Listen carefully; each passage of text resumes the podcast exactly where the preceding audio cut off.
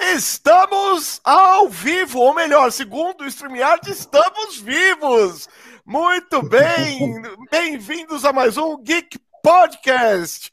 E hoje nós vamos falar sobre cinema em tempos de crise e caos, aqui com o editor e um dos autores do Manifesto Canibal, Fabiano Soares e Peter Baestorff. Muito obrigado pela presença, muito obrigado por estarem aqui. Boa noite, galera. Tudo bem? Boa noite. Bom, boa noite, Luciano. Obrigado pelo convite.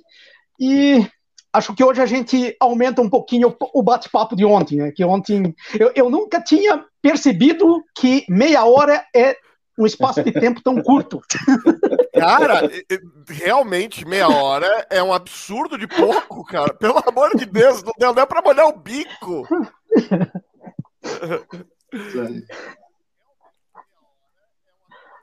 Uh, então, eu só queria deixar uns recados aqui para a turma, rapidinho. É... Então, o canal Geek, a gente trabalha, lógico, não é por amendoins. Então, é, se tiver é, cheio, é, eu uso como diferencial o Super Stick e o Super Chat.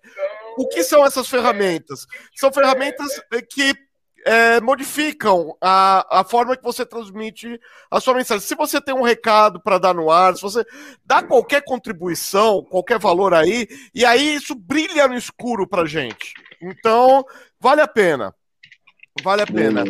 Agora, para contribuir mesmo, para poder pagar a pizza depois da, da coisa. Eu falo de pizza, mas, meu, supermercado não aceita like. É, como, olha, eu tenho 1.700 inscritos, tá? É, me vê esse quilo de arroz, não rola. Então, eu abri essa conta Pix aí, canal Geek arroba gmail.com. Qualquer valor é uma contribuição, é simbólico é aquela coisa, poxa, o cara gostou tanto, a mina gostou tanto, os amigos gostaram tanto do trabalho que estão colaborando aí. Não, não é, é, Se puder colaborar com 7 mil reais mensais, melhor ainda. Mas, meu, dois reais, cinco reais, é, é, é simbólico. É, é simbólico para quem recebe, tá? Não é, não é esmola. É, é assim, poxa, estou sendo reconhecido e não é da boca para fora. Tem a lojinha, né? É, garagemgeek.mercadoshops.com.br, tem as nerdices, tem coisa que não é tão nerd assim. Forminha de gelo, é nerd. Pô, quem não é nerd não toma bebida gelada, sei lá. Meio esquisito uhum. falar que é só coisa nerd, mas. E sim, aceitamos patrocínio.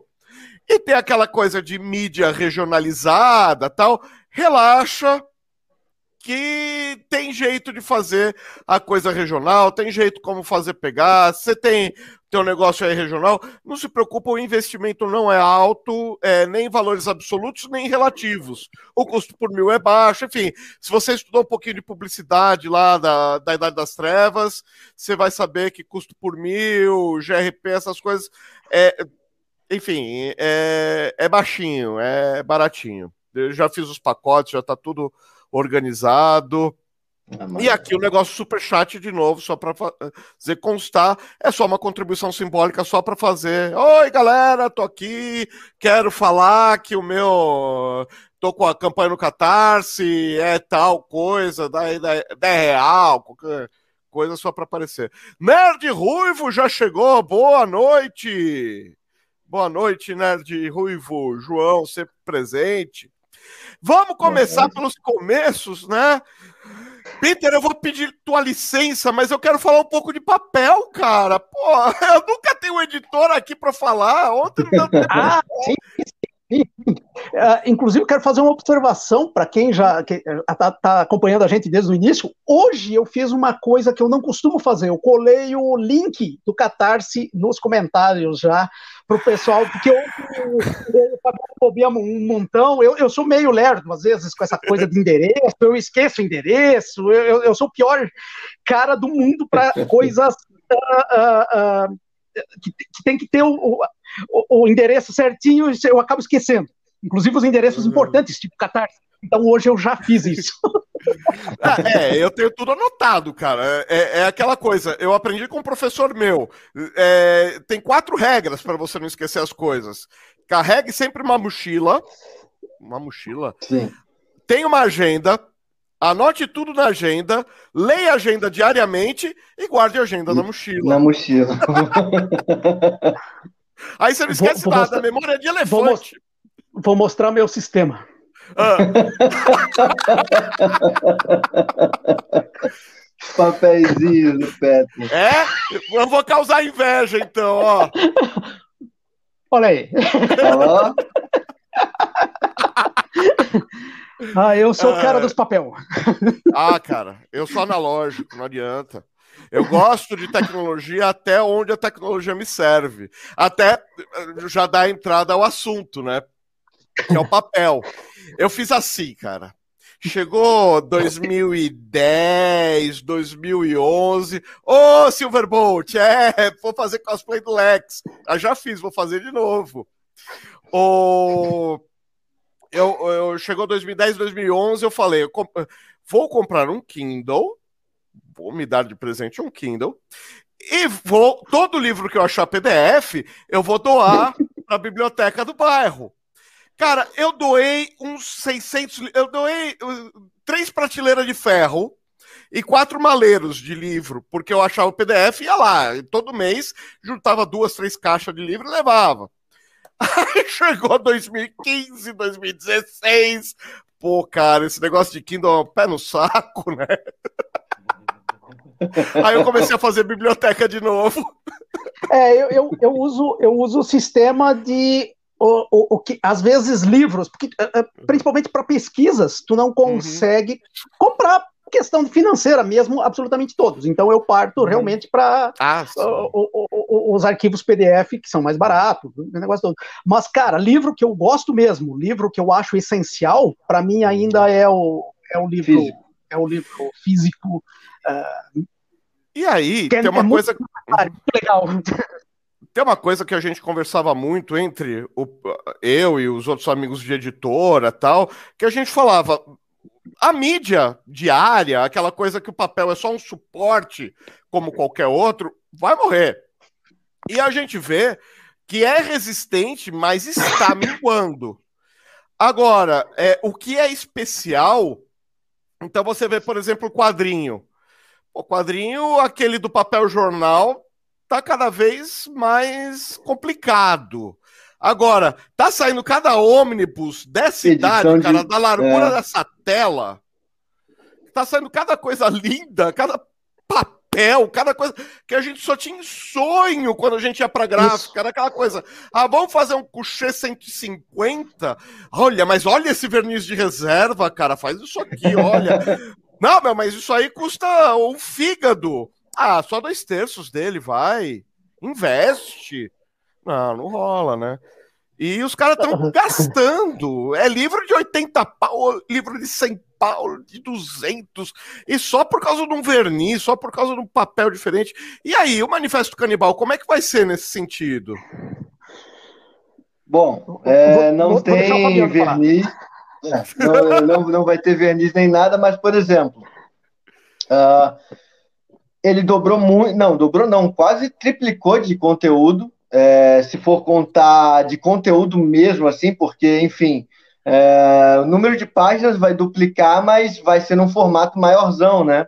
Uhum. Então, por exemplo, é, a gente quer que saia capa dura até por conta mais de uma fetichização do, do momento mesmo também, pessoal tá com isso, né, de capa dura e tudo mais, e isso acaba dando uma atenção para o produto.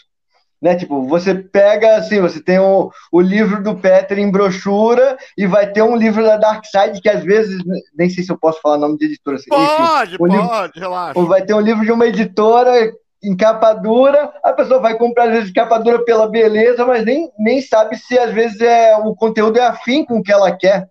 Saca? Mas é, é, é isso, né? A gente está numa época uma... que. É, eu, eu, queria completar que um, uma coisa que também a gente defende é que hoje tu é, essa questão que tu estava falando, que cada vez tem edições mais bonitas, eu, tô achando que hoje a função da, da, da do, do, do, livro impresso, da, do quadrinho impresso, é realmente oferecer um, um, um uma, uma qualidade que meio que põe um ponto final, diz, não, cara, tu, tu vai comprar para guardar, uh, ler, sim, mas guardar um, um, um, livro Tem um porquê, lindo, né? bacana, porque é isso mesmo, cara. Hoje, uh, essa coisa do, do PDF é justamente para isso, para ti. É, ninguém mais tem muito espaço em casa, as casas geralmente estão cada vez menores, então eu acho que é, um, é uma das funções da, de umas edições meio definitivas, que tu, tu, tu consegue dar um. Não, é. não carece de uma reedição picareta daqui um tempinho, né?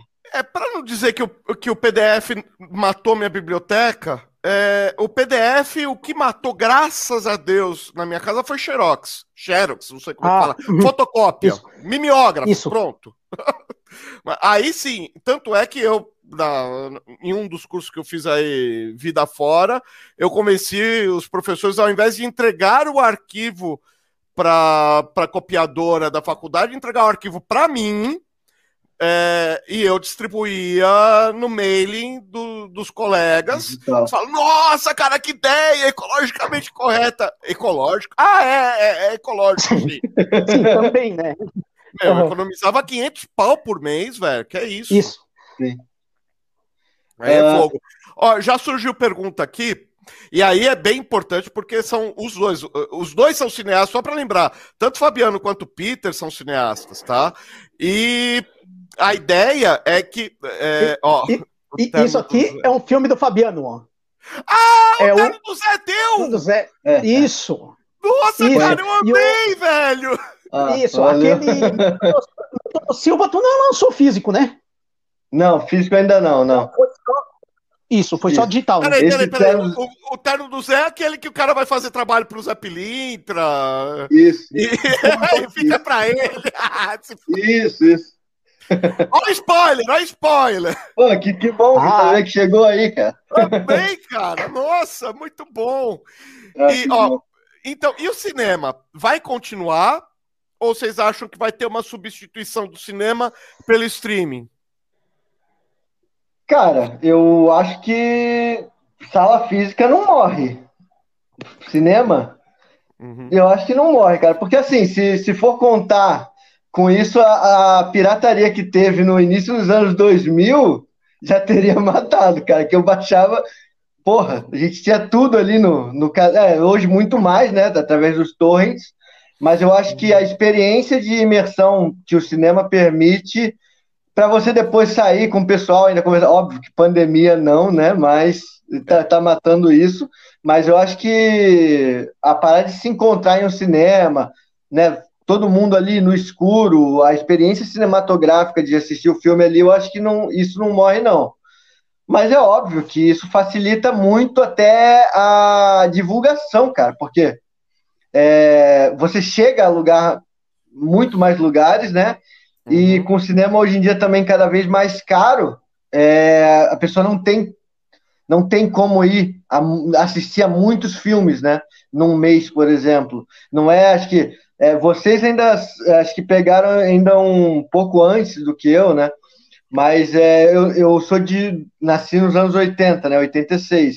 Então, mas eu, meu pai me conta, óbvio que também não é da idade de vocês, bem mais velho, mas ele me conta que ele ia no cinema e passava o dia, porque ninguém cobrava para sair da sessão, emendava um filme no outro e ele assistia três filmes num dia só, cara.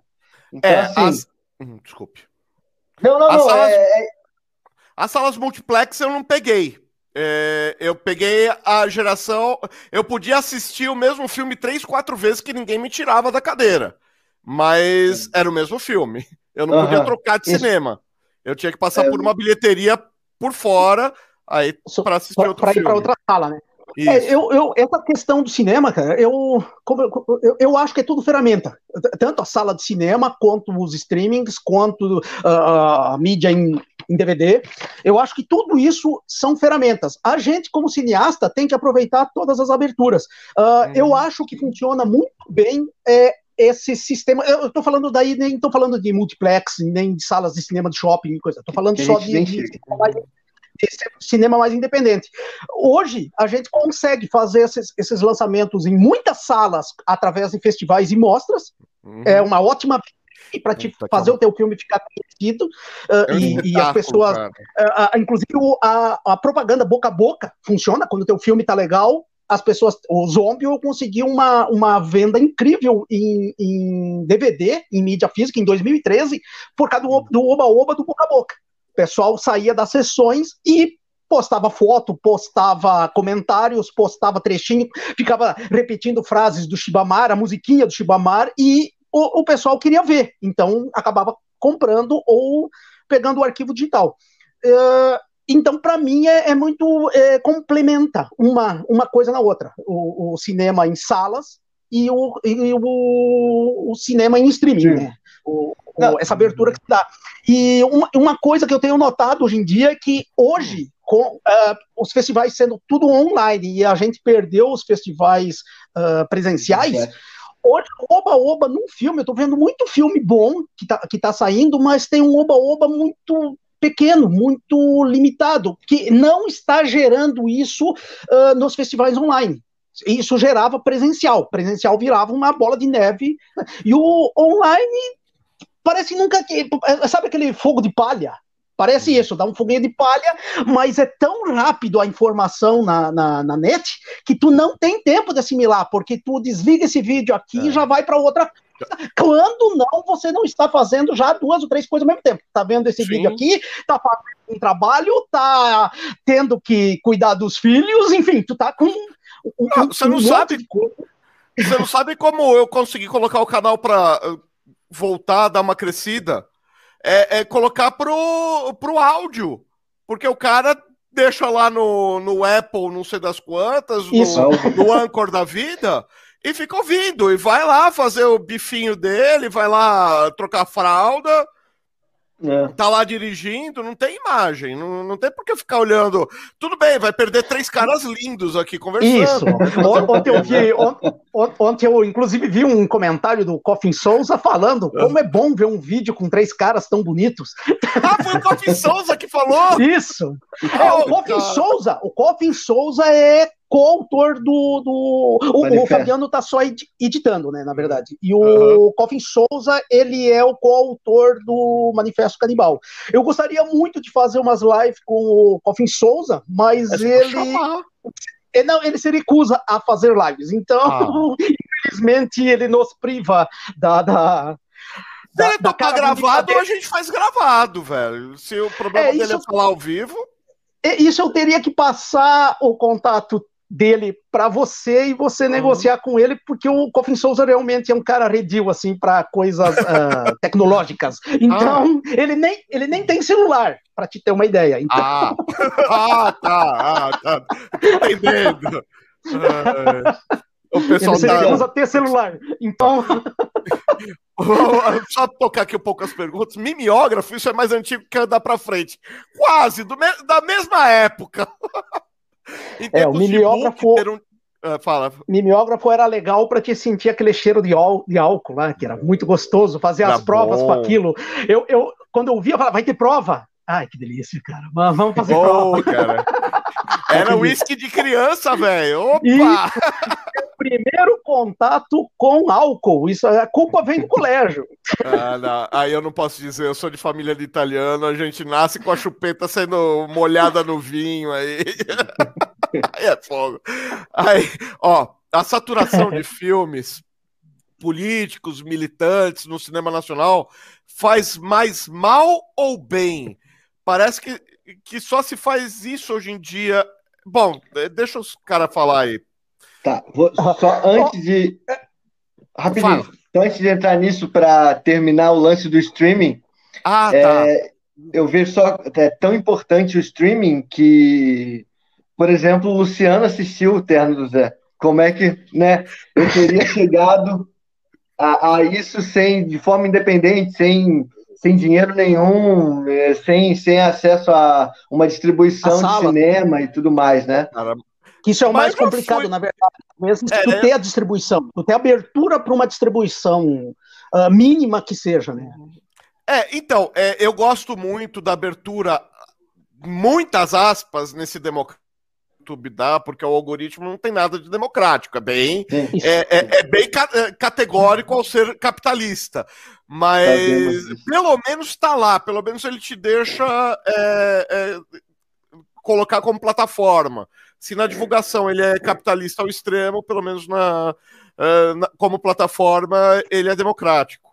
Mas, assim, eu já fui meio ratazana de festival. E eu ia até comentar com vocês isso. Cara, a vibe de, de festival é, é duro de copiar na internet. É, é, porque você tá no filme, você vê, você vê o burburinho, você já entra na fila junto, cara. Você já vai, é. você sai de um e vai pro outro. Você vai emendando, você passa um dia, você passa dois. Eu já cheguei, cara. Eu morava um pouquinho longe da, do centro, centro, da região, do centro expandido. Eu já cheguei a alugar quarto de, de hotel baratinho para começar cedo do dia pro outro na Paulista. Assim, é, é, é, chapado mesmo. Falar, ah, tem um Fórmula 1 ali, custa 50 cruzeiro, vamos ficar por aqui mesmo, a gente vai gastar quase a mesma coisa de gasolina. Ah, tá, tá, vamos. E ficava. É, Porto Alegre, o meu hotel de ficar é na frente do Capitólio. É, oh! eu, eu, fico, eu, fico, no hotel que é só atravessar a rua, cara. É tipo 10 pátios da, do Capitólio, que é onde que geralmente acontece esses festivais tipo uh, Fantaspoa, o, A Vingança dos Filmes B. Uhum. Eles, têm uma, eles têm uma programação, inclusive, normal na, no, no Capitólio, que é fantástica, assim, muito, muito filme raro e filme é, não lançado, e filmes que às vezes tu nem consegue em internet, assim, os caras têm uma curadoria fantástica. Aqui em São Paulo tá faltando um espaço bom de filme independente. O que tem é de filme é, de filme é, offside, vai, outsider. É, de, que é o Belas Artes, que teve uma grita quando fechou, que eles queriam transformar num, numa loja de, de departamento, nem vou falar o nome para não, não gerar constrangimento, mas era para ser uma loja de departamento do jeito que deu besteira a loja de departamento, ó, se pirulitou do negócio, o dono do prédio ficou com a calça na mão, e aí veio um banco lá, primeiro foi a Caixa, agora nem sei quem é que tá bancando. Não é mais a Caixa. E o Espaço. Belas Artes está lá, livre, leve solto. Vai lá aquele públicozinho, 50, 60 pessoas. Quer dizer, fora da pandemia, né? Mas uhum. continua a mesma coisa que era antes, né? O burburinho deu porque, ai, perdemos. É, é, é, que nem pinacoteca, né? Ai, queimou, que pena, ai, queria tanto ver. É, mas quando falaram, isso, mas enquanto tava, fogo, ninguém foi lá Enquanto estava funcionando, ninguém foi. Isso. Geralmente é. é essa, só vira Vocês pauta lembram... quando queima. Vocês lembram do, é. da caceta do popular museu? que tinha a campanha Vá ah. ao teatro, mas não me chame? Então. Isso. falando uh... um pouco ah. dessa temática política. Política. Eu, eu, não... eu... Fala, fala aí. Tá, eu, eu ia dizer, eu sou completamente favorável. Eu, eu acho que o cinema não é só isso, o cinema nacional. Ele, ele tá riquíssimo hoje. Tu consegue, uh, por exemplo, uma produção que tá mais ou menos mais de 1.500 filmes. Eu, eu tô contando vídeo junto, tô contando não, não, não só o filme de 2 a 6 milhões, como o filme de zero orçamento. Eu tô, eu tô contando tudo. Uhum. Hoje a gente tem uma produção de mais de 1.500 filmes uh, por ano. Então, cara, eu, eu tô achando muito. Eu tento acompanhar meio que eh, eh, tudo que, que, que, o tempo me permite e que os acessos me permitem. Tem muito filme que tu fica sabendo e tu não consegue ver, uh, porque o pessoal não disponibiliza. Eu até acho um erro. Eu acho que o pessoal tinha que explorar mais esses streamings, uh, essas plataformas de vídeos, tipo até o YouTube e o, e o Vimeo, tipo de, de, de, Até ver como tu cobra para o pessoal ver, mas disponibilizar um, uh, mais fácil os filmes não só em festival, porque geralmente morre o filme pós-festival. Uh, mas Uh, levantando a questão do, do, do, do gênero e, e da te, das temáticas, eu, eu tô achando riquíssimo, assim, tu não tem só filme político, e tu não tem só filme alienado, tu tem hoje uma gama de, de, assuntos e todos relevantes. Eu acho que o papel da arte é justamente essa, cara. Não é, é, é te dar um. Tudo bem, tem filmes que eu acho que é importante, às vezes, só te, te desestressar mesmo. por exemplo, um filme de comédia às vezes faz isso, mas tu pode ter um filme de comédia extremamente crítico que vai fazer tu desestressar, mas ao mesmo tempo, depois de um tempinho, tu começa, ó, oh, porra, por exemplo, Monty Python. Monty Python Puta, eu ia, 60, eu ia citar exatamente. Era, era, tu, pega, tu pega um filme como Sentido da Vida, que é engraçadíssimo, e, cara, o filme te deixa encucado e pensando um tempo depois. Então, eu acho que o cinema tá fazendo isso.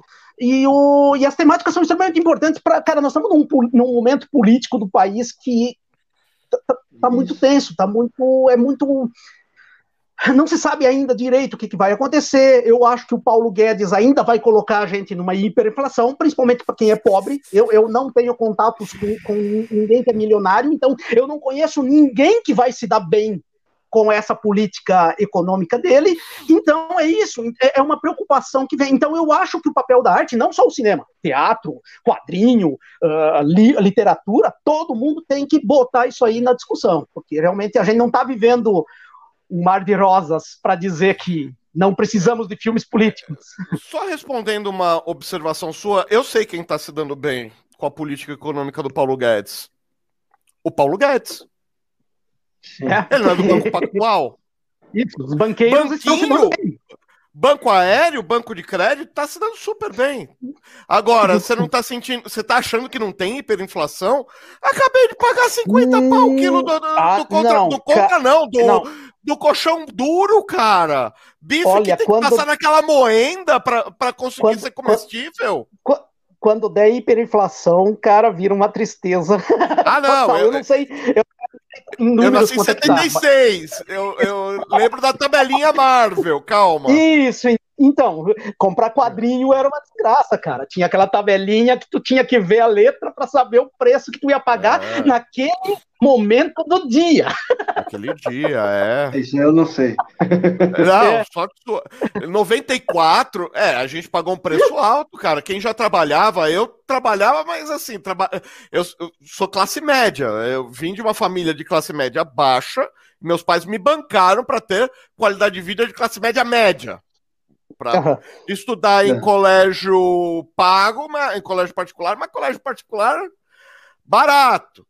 É, Isso. Eu tive roupa boa, mas não era, não era roupa de marca, era roupa que durava. Roupa boa significa roupa que dura. Vira, Isso, vira o ano. Que... Assim. É, é. Gasta bem no sapato e no relógio, o resto que se dane a qualidade. É. É, é, não, é, era assim. É, é, é, assim que você faz a economia da casa. Comia bem, tinha dinheiro para livro, papel em casa nunca, nunca foi migué dinheiro. Eu não sei da onde uhum. saía, mas saía. Sim, mas o cara vai apertando e, e, e, e tenta dar um jeito. Né? de, é. de, de, meu pai comer um ovo de marmita num, num dia, cara. Mas assim, uhum. o, época de hiperinflação, cara, não quero nem ouvir falar, não quero nem pensar. A gente pagou o preço que o plano real, que todo mundo também solta fogos de artifício, não vamos esquecer que o plano real foi é, preços no topo e salário na média, tá? Quem pagou o plano real não foi a classe alta nem, o, nem a pobretona, foi a classe média. Ai, teve, des, teve desinflação. Teve desinflação? Nada. Foi a gente que não tinha mais dinheiro para comer e os caras baixaram o preço para o preço normal. O mercado se autorregulou simplesmente porque a população inteira do Brasil estava passando fome. Não tem bondade é, no plano real, não. Eu lembro de uma, é, eu lembro de umas filas complicadas para pegar leite, cara, era um negócio que, que, como tu falou, cara, esperamos que não volte, mas tudo indica que. Não, se não entrar um governo com, um, com os dois pés e falar, não, tem que ter uma, uma política austera, mas desenvolvimentista, a gente tá frito, cara. Não tem mais para onde correr. A gente já tá no terceiro, no terceiro alçapão do poço, cara. Não tem mais. Uhum. É, então, por isso, por, por esse tipo de coisa que eu acho que sim, a gente está num momento que, cara, o artista não pode. Isso? isso, não pode dizer, ah, eu não estou vendo isso. E não é só o é. Brasil, é. né? Na verdade. É o... Não. Toda, né? Hungria, né? tem um monte de país aí que tá lascado. Polônia, que outro que eu ouvi hoje que também tá com ah, América, um América, América Latina toda, né? Não, mais ou menos. Aqui tem, tem gente que tá melhor que nós, vai. É, ah, o Chile, tem, o Chile tem brilho, né? Tem sangue correndo na veia do chileno. Porque senão tava lascado também. Mas enfim.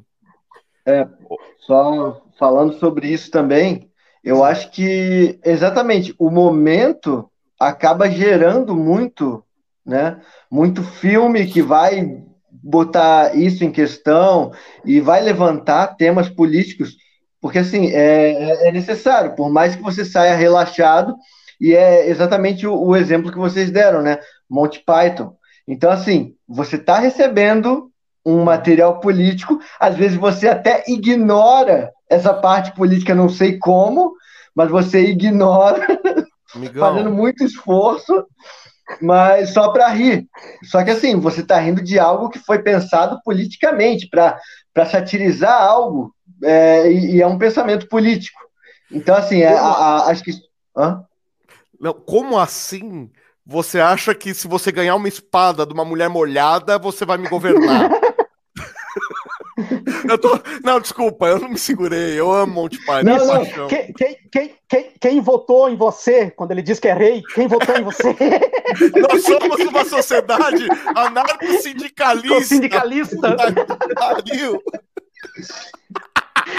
É, não, simplesmente então, não tem gente... utilidade nenhuma. o direito divino, né? E, não, porque a e... dama do lago, mas que porra de dama do lago? Uma mulher molhada te entrega uma espada e eu é que vou pagar o pato? Aquele final maravilhoso, a polícia chegando, prendendo todo mundo e descendo. No melhor estilo rota, né? Nada de cacetete de polícia inglês, nada, é passa aqui todo mundo pro camburão, acabou? Qualquer confissão, né? Não, mas então, qualquer confissão vai, né? Uhum. Mas é oh. isso, eu acho que você não, não tem como dissociar a produção de cultura de política, porque está extremamente ligado uma coisa a outra. Então, por Gente. exemplo, a, além de, de, assim, nos filmes, o Peter é uma linha, né? Ele é muito. É, os filmes dele são anarquistas no formato, no conteúdo, é, em, em, tudo, né? Então, Total. é mais, mais livre até a forma de fazer. E, assim, eu considero que, por exemplo, embora eu seja altamente influenciado mesmo pelo Peter, é, na parte de, de, de por exemplo, ah, eu escrevi, eu vou gravar isso aqui mesmo sem ter recurso. Ao mesmo tempo, acho que o que eu faço, até o terno do Zé mesmo, por exemplo, que é quando eu quis dar uma relativizada sobre religiões, né? Sincretismo religioso brasileiro, né? O pessoal apela para as coisas e depois fala: ah, não, não, não, não, tô, tô de boa, tô de boa, ah, tô, tô aqui com o Senhor agarrado e tal. Então, assim, eu quis dar isso, só que eu pego sempre uma, uma linguagem mais que tipo ninguém vai se incomodar, não vai ter corte tão estranho é, cinematograficamente falando, né? Não vai ser nenhum corte provocador, vai ser tudo isso feito faz um filme mais linear, meio, inclusive. Linearzinho então... isso. Uhum. Para pegar o pessoal e tipo, ó, eu tô passando minha mensagem, você tá pegando aí, mas vamos ver se passa alguma coisa, se alguma coisa te atinge aí, entendeu? Então, Sim. de certa forma, eu acho que é, é, é tudo tudo, tudo vai ser político, de alguma eu forma. Um fã, eu sou um fã e um fã incondicional de muita obra de ficção científica. E ficção científica boa é aquela que faz paráfrases, metáforas da, da humanidade. Cara, Sim eu já peguei nego falando tanta besteira de X-Men. X-Men não é nem uma paráfrase, é quase, é, é quase um tapa na cara. Meu, um quer, quer, um quer acabar com, a, com o preconceito pela violência, o outro quer acabar com o preconceito pela paz. Pô, alguém ouviu falar em Malcolm X e Martin Luther King? Não tem mutante branco, meu irmão! Porra, da onde que você viu que que tem mutante, que, que, que existe mutante branco. Pô, Wasp. Meu, é todo mundo. Pô, os caras não entendem a metáfora mais básica. Mais gritada, né? Pois é, Nossa, interpretação. Total. Pois é, eu acho que interpretação também tá aí para isso, né, cara? Porque assim, é, é isso que eu te falei. O pessoal consegue ignorar umas coisas que são políticas, é, não sei como, mas eles conseguem achar como se fosse apenas entretenimento, quando na verdade tem sempre uma mensagem ali, ela pode ser entendida ou não, mas a mensagem existe, e enfim, é, é isso. Acho que é tudo uma, um lance de interpretação mesmo. Eu ia perguntar para vocês, como cineastas, exatamente isso que você está falando, interpretação de texto é uma arte morta? A gente tem que ir direto na veia, não, tem que fazer um Brasil nunca mais, um para frente mas... Brasil para rasgar o gol do Pelé enquanto o cara tá tomando choque no saco, senão o pessoal não entende mesmo ou dá para fazer uma metáfora, uma coisa mais leve para o pessoal voltar para casa pensando, enquanto come um hambúrguer, fala, pô, aquela cena me lembrou tal coisa que. Uhum. Não, eu até, eu até dei uma pesquisada aqui rapidinho, porque eu já tinha lido isso e não lembrava o número. Uh, no Brasil, uma pesquisa, uh, eu não sei quem fez a pesquisa aqui, uh, mas saiu uma pesquisa que apenas 8% da população tem plenas condições de compreender e se expressar. Então, isso não está contando junto o analfabeto funcional, né? Então, não, mas o analfabeto. Esse, isso, uhum. esse seria, esse seria o, mais ou menos a porcentagem da população brasileira que consegue uhum. interpretar e, e, ter condições de, de, de acompanhar, um, a, por exemplo, a, a, leitura plena política de um, de um texto. Né? Um então, é. eu acho que isso diz muito, e nem é uma, é, é uma questão de, cara, a, a educação está falhando, a educação brasileira está falhando. Miseravelmente. Nessa, nessa uhum. questão, né? Então, eu acho que seria uma boa discussão para educadores. É. Como reverter isso? Como, como ter reverter... 92% ou 100% de pessoas tendo plenas condições de interpretar texto. Então, eu acho que essa pesquisa uh, meio que responde. É, a minha pergunta, né? Agora, tirando um pouquinho o peso aqui, que a coisa tá ficando pesada, a gente, tá andando, a gente já não tá andando mais em terreno ardiloso, a gente já não tá mais no pântano, a gente já tá no poço de piche, né? Daqui a pouco a gente afunda.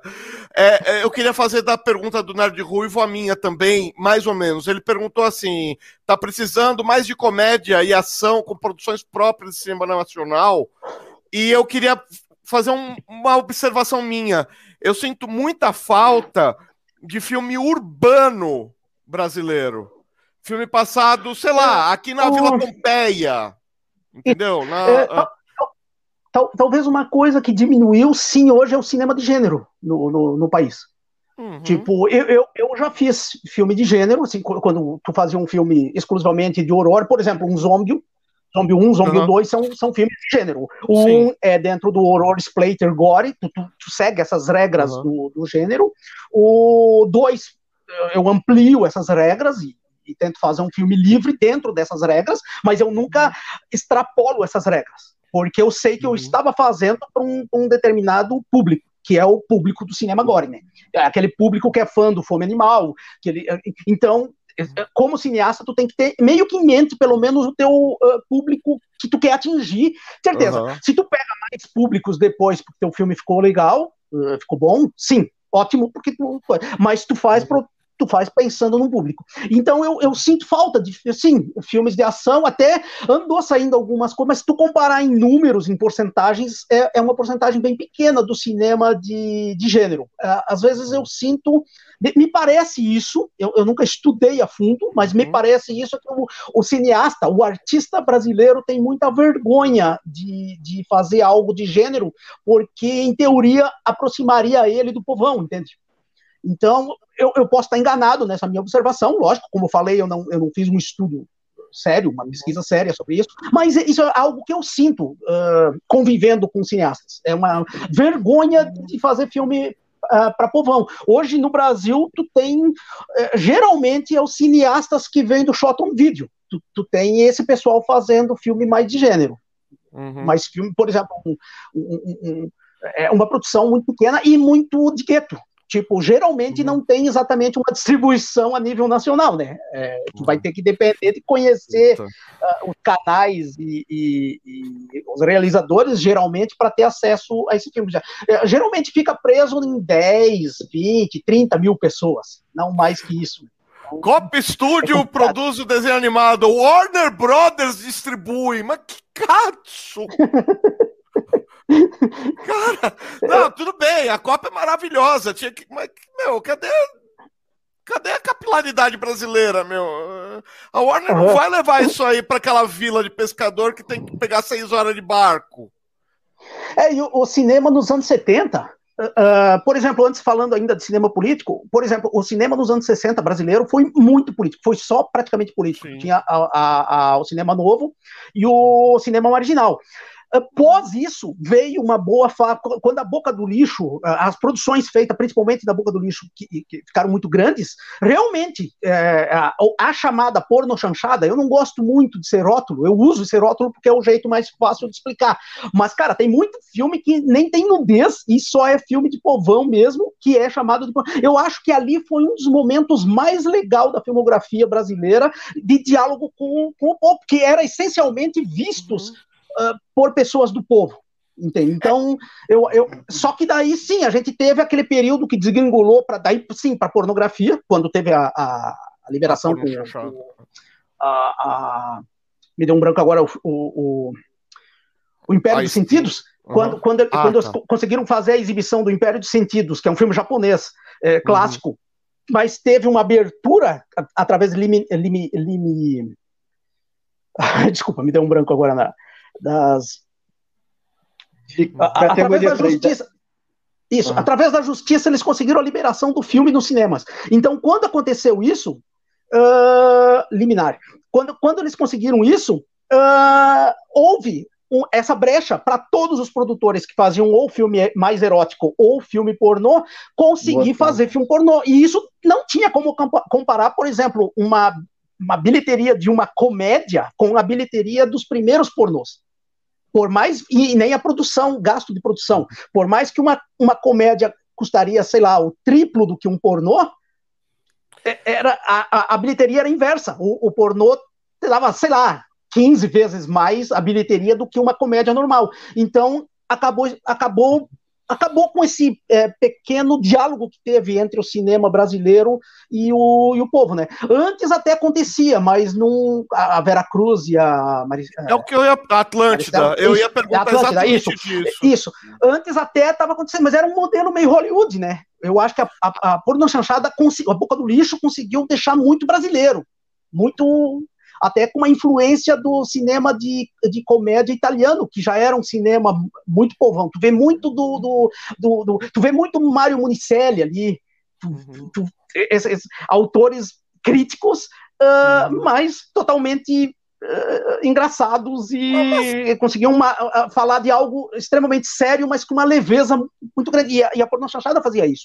Tem Você acha que o Mazzarotti não tem um pouquinho assim isso, de não, chute na canela? Uh, eu, não, não, sei se eu entendi o chute na canela. Chute ah, na sim, canela de, seria, criticar, é, de... de... criticar nas entrelinhas, de ser uma Ah, sim, não, sim, não o, o, eu, eu não falei do. Mas, por exemplo, tu tem vários artistas, não só o Mazarop, tu tem o, o, Mujica, dialogava. Não era é, tão o, assim na canela, é, era mais pra cima. É, o, o, o Teixeirinha, aqui no sul, eu não sei se ele ficou muito conhecido no, no resto do país, mas eu, eu imagino que sim. Tu tinha um Teixeirinha, Teixeirinha é as maiores bilheterias da América Latina os filmes dele chegavam a muitas pessoas na década de 70. Uhum. E são uns filmes povão, povão. Uh, ele fez uhum. uns 12 filmes, se eu não me engano, eu não sei o número certo, mas então a gente teve um momento que dialogava muito bem. Então eu acho que hoje falta isso. É, realmente eu gostaria muito de, de, Eu interpreto alguns personagens às vezes. Eu gostaria uhum. muito de ter convite para fazer vilão em filmes estilo Trapalhões, assim. Tipo, eu sempre acho que pô, seria um negócio muito divertido Aquela de filmar. uh, Trapalhões é um exemplo. Uh, Trapalhões, uh, o cinema mais popular, talvez, do, do país, foi Trapalhões, né? tipo, todos nós, mesmo com a diferença de, de idade do Fabiano, todos uhum. nós uh, passamos a, a, a infância e a adolescência tendo contato com esse cinema popular dos Trapalhões. Primeiros filmes que eu vi no cinema foi uh, Trapalhões. Trapalhões, uh, alguns, da, alguns do, da Boca do Lixo. O, por exemplo, um dos primeiros filmes que eu vi no cinema foi do Tony Vieira, que é. O Tony Vieira é, fazia uns faroeste brasileiro. E esses filmes uhum. passavam, eu, eu morava no interior, uma, uma vila de 300 pessoas, mais ou menos, Uh, mas tinha, tinha aqueles cinemas itinerantes, não tinha um cinema uh, normal. Vinha, vinha, um cara com, uma, com um projetorzinho 35mm, um lençol na parede e fechava o salão da comunidade e todo mundo ia assistir. Mas assim, eu estava vendo faroeste italiano, estava vendo filme de Kung Fu, estava vendo filme da Boca do Lixo, tomando contato. Eu vi um curta do Mujica, que eu não acho para. Uh, me deu um branco agora no nome do filme, mas quando eu li a biografia dele, pela descrição, eu pensei, caralho, esse filme eu vi no cinema, é um curta-metragem que passava, tinha aquela lei do, do, do, do de né? exibição, né? isso, que uhum. passava curtas antes de longas internacionais, né? E esse uhum. curta do Mujica, eu não sabia que era Mujica, eu era criança na época, não sabia quem uhum. era o, devia ter seis ou sete anos, mas um, uhum. é um filme que me marcou por causa da montagem, que era um monte de botão apertando. E quando eu estava lendo a biografia do Mujica, a descrição batia com aquilo que estava ainda na minha mente, tipo, 30 anos depois. E eu pensei, pensei, caralho, cara. Daí, com o nome do filme, fui procurar na internet, pra, pra, em algum site, mas, cara, é simplesmente um filme que não existe. É um filme que eu queria muito relembrar, para saber como uhum. mexeu tanto comigo sendo criança. Eu devia ter oito ou nove anos, no máximo. Não perca a esperança. Eu achei uma música que eu assisti numa série que eu gostava muito. Eu sou da época do enlatado. Eu sou da época que de domingo na Globo era enlatado das nove da manhã até começar Isso. os trapalhões até às sete horas da noite. E tinha uma música que eu amava e era uma música em russo. E aí eu descobri é, ela na internet faz umas duas semanas. Quer dizer, eu ouvi a ah. música com oito anos de idade e descobri agora com 44 que música Isso. que era. É o hino soviético, cara, comunista raiz. E eu ouvi e agora, na série americana. E, e, agora, dos enlatados, tu tocou num assunto uh, muito importante também, que também é. atrapalha o cinema nacional. O cinema nacional nunca cai no colo. Quem quer é. ver cinema nacional tem que pesquisar e tem que ir atrás. Realmente, não espera cair no colo. Você não, vai, vai cair no colo essas coisas meio é, Globo Filmes, entendeu? Tipo, se eu fosse você dois, eu nem sei qual é o filme novo deles agora, mas, mas enfim, vai cair mais esse tipo de filme. Isso sim, vai estar vai tá nas salas, eles têm distribuição geralmente de majors, de, de e aí eu já vou emendar a pergunta do Dinastia aqui do Fábio. É, vocês vão deixar umas dicas onde assistir filmes nacionais sem ser a Globo Filmes, a Netflix? Isso! Eu, eu tô falando muito de shot on video, de filmes feitos sem dinheiro nenhum, Uhum. Uh, eu vou colar aqui, ó, eu, eu, preparei uma lista no meu canal, eu vou colar o link para essa lista. Tem mais de Por 300 favor. filmes, e, essa lista vai continuar crescendo. Eu só não tive tempo de me dedicar ainda a colocar mais que 300 filmes, mas essa lista vai crescer ainda muito, mas é praticamente só filme com ou zero orçamento ou filme assim que no máximo custou 50 mil reais. Então, uh, vou deixar aqui ó, o link para essa lista. Então, quem quiser conhecer, essa, essa lista hoje está com 324 filmes.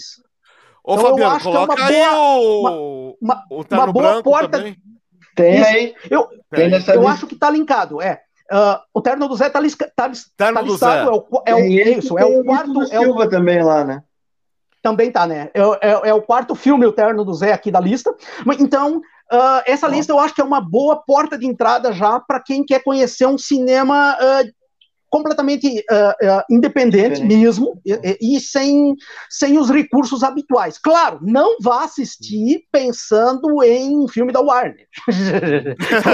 é Se você quer ver o, o, que você está vendo sempre, nem vai ver, porque, cara, é, exatamente, vai odiar. Mas quem quer sentir um, um estilo diferente de, de, releitura de cinema, de eh, ver as possibilidades de produção, eu acho que esses filmes Uh, não quer dizer uma coisa muito, que né? eu não sei por que, que não produzem aqui no Brasil. Vocês lembram do Warriors dos Estados Unidos? Sim, uhum. sim o filme. É que os caras só se pegam no metrô, não tem nada de. Sim. Quer dizer, tem uns Bom. movimentos de câmera, tem umas coisas bem legais, mas assim, de custo, puta, não tem nada. De... Por que, que não fazem isso? Que é tão não, Brasil esse, aquilo. Não, esse filme esse, deve ter custado bem, cara. A é? produção e a direção, a produção e direção é Jack Hill. Jack Hill, é. não, desculpa, do, do, do Rio. Como é que é o primeiro nome dele? Me deu um branco agora. Ah, não lembro do diretor mesmo. Não, do, eu tô indo na sua. É o mesmo do Ruas de Fogo, não é? Isso, ah. só, só, só, me deu um, um, branco aí do. Eu não sei quem é o diretor, mas eu achei que era. Assim, não, não, mas não, é... já vou... É, é, é aquele, aquele é, é Walter, mais... Walter, Walter Hill, Walter Hill. Me, me, deu um branco no primeiro nome dele. Walter Hill. Esse, esse cara é produtor do Alien. O Alien foi feito ah. antes. aí é um, é um super orçamento, na verdade. Aí é. Uh, não, não, ele, Até para juntar uma gangue da, umas gangues daquela, cara, deve ter gasto. É, e é filmado ali. em loca e é filmado em locações. Isso quer dizer que o cara foi fechando Nova York inteira para filmar, né? Então, cara, fechar ruas em Nova York, mesmo de madrugada, não deve ser uma coisa para. Por exemplo, Barato, eu com a é. minha produção não ia conseguir nunca. Eu, no máximo, ia ser a polícia me tirando da prefeitura e mandando embora. então, cara, e prédio público, né? Porque prédio é. público é. tem. Ah, então, deixa eu só passar rapidinho as últimas perguntas, ó. Qual foi o pior momento que vocês já passaram na indústria cinematográfica? Que eu já tenho umas perguntas que entram na, na temática do manifesto. Tá, hum. só antes, só voltando a uma coisa, ao ponto de fechar a rua, só para vocês ah. terem uma ideia. Pro terno do Zé, eu fui eu tinha que gravar a última cena e era uma rua, uma rua que não passava ônibus, uma rua que não tem movimento na Praça Seca. Uma rua que na época era morta, nem, nem não tinha nada. Cara, fui na subprefeitura, os caras não deram nem. É, era mais um troço simbólico, assim, tipo, se batesse polícia, sei lá, eu tenho ali um, ó, tô, tô aqui, tô gravando, mas tenho. Não, os caras não deram. Então, assim, até para gravar, fechar uma rua que não passa carro, mal passou pedestre, cara. Os caras não dão autorização. Então imagina fechar, sei lá, uma rua de Copacabana. Fechar uma praça. É. é. É, por isso eu, que eu não tem filme. Filmei... Você tá me respondendo a pergunta que eu fiz. Por que, é, que não tem filme urbano?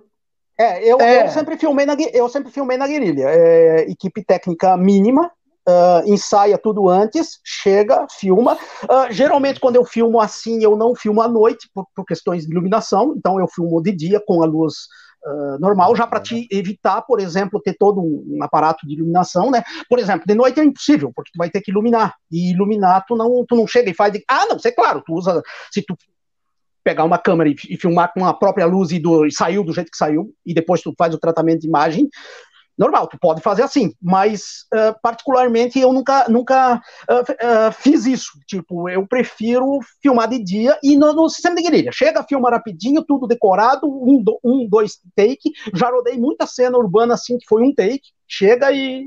Eu já fui expulso de metrô, já fui expulso de praça, já Nossa. fui expulso de. Mas, cara, igreja, eu já fui expulso. Eu fui preso, arte, eu fui preso no cemitério. É, eu, eu fui preso yeah. filmando no cemitério. Eu, eu cobria artes plásticas. Eu fui cobrir uma calparede, tinha uma vaca da calparede dentro do metrô. Fui lá fotografar. A, o, o, guarda do metrô tava me tirando. Eu falei, não tô fotografando a estação, tô fotografando a obra de arte. É uma exposição pública. Tá aqui o release com, com os endereços. A assessora de imprensa pediu para fotografar. Não é que ela me deu autorização, ela pediu para fotografar. Uhum. Não, cai é, fora, e, cai e, fora, e, cai fora. E, e metrô é complicado. Bizarro, eu, né? eu, eu, e metrô, metrô é bizarro, porque às vezes tu consegue é, filmar sem ser notado pela segurança. Sim. Hoje até deve ter bem mais câmeras, hoje eu acho que é mais difícil. Mas em 98, quando eu fui expulso do, do, do trem Zurb, que nem era metrô, era trem. Uhum, trem, Zurb, Zurb lá na, no sul.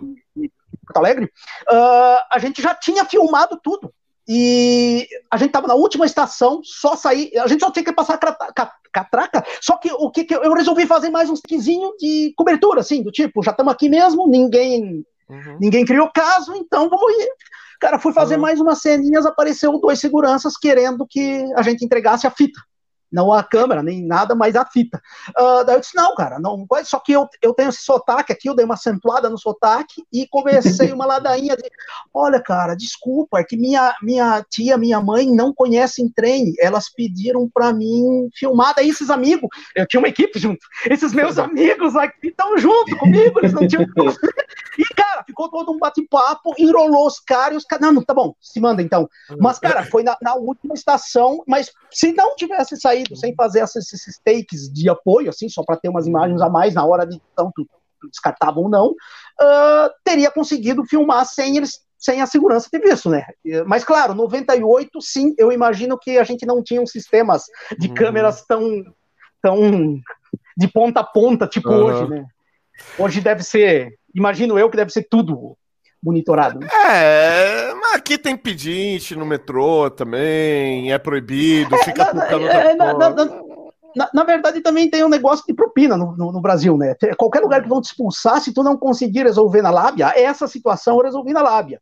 Uh, uma situação nas ruínas de São Miguel, eu, eu fui gravar um clipe para uma banda chamada Techocongas, em 98, também foi em 98, 98 São Miguel é Missões. São Miguel das Missões, que fica, uhum. é uma, é uma, aquelas construções de, de padres jesuítas que, que, que, que escravizavam os índios aqui no, no sul. Uh, essa, essa construção tu não pode filmar. Eu não sei como é que é hoje, porque hoje, cara, eles não vão estar tá segurando cara, é patrimônio histórico. Como assim não pode filmar? Na década de 90 não podia. Hoje Hoje, imagino que tu entra com o celular, eles não, não vão estar tá aprendendo. Celular, né? nos, anos, nos anos 90 não podia, porque tu entrava com câmeras enormes, não existia câmera pessoal sem ser desse tamanho. Tu não, tu não tinha como Nossa. esconder na roupa uma câmera. Ah, tinha até tinha aquelas câmerazinhas pequenas, mas elas não eram tão populares. Aquela é, VHS pequenininha. É, Isso, é, me deu um branco no. Uh, então, tu, tu até tinha aquelas pequenas, mas não eram populares ainda. Então, eu entrei com uma câmera que tinha quase 10 quilos para ficar o dia todo com aquilo era tipo 10 quilos no ombro, 10 quilos aqui na, segurando, e, e era uhum. cansativo. Só que aquilo tu não escondia, tu não tinha como entrar embaixo Fora a bolsa máximo, com as duas baterias. É. Isso, é. No máximo fazia o que a gente tentou. A gente foi entrar numas sete ou oito pessoas, que era a equipe do, do a banda e mais a equipe do, do uhum. clipe. E a gente foi entrar e eu pensei, vou deixar a câmera aqui, ela era uma tipo uma maletinha vou deixar aqui no meu lado e vamos entrando e conversando. Uhum. Ah, não deu outro, cara. Pô, isso é uma câmera, né? É, não tem onde deixar. Ah, vocês vão filmar? Pô, daí a gente teve que explicar. Daí eles não queriam deixar, daí a gente pagou. Pagou os, os, os guardas, que no Brasil isso é, infelizmente funciona, né? Então, para a gente não perder a viagem, porque ninguém era de lá, a gente foi especial para filmar, só que autorização tu não consegue. E uma coisa eu uhum. descobri na, na prática não se pede autorização se tu é independente, porque a possibilidade de tu filmar em sistema de guerrilha e ninguém ver é muito maior do que tu pegar, avisar eles, não ganhar autorização e daí eles saberem que tu vai. então eu, eu já parto do princípio que é melhor fazer sem avisar ninguém, porque se te pegarem, tu meio que tem dessa história da lábia, da propina, da, da, da para se livrar. E, e o, o, contrário não, se tu avisar antes, eles já podem, ó, Avisa a guarda não. municipal ali que uns malucos vão ir filmar naquela praça dia tal porque eles vieram pegar autorização. E não deixa. Não estou incentivando ninguém a fazer nada. Eu repito, não estou incentivando ninguém a fazer nada. Mas edifícios públicos não podem ser invadidos por força de lei. Você não invade uma coisa que é sua. Você Isso, uma ocupa uma coisa que é sua. Você não pode ir preso por ficar, por exemplo, no saguão da prefeitura. Isso, uma praça, um, uma praça, um cemitério, um cemitério. Tudo bem, Depende, cemitério, cemitério tem uma, uma cemitério tem, público isso, e cemitério Ah, e verdade, verdade, verdade, tem, tem cemitério particular, verdade, verdade. Eu ah. não faço ideia do cemitério que eu fui expulso, que eu fui preso.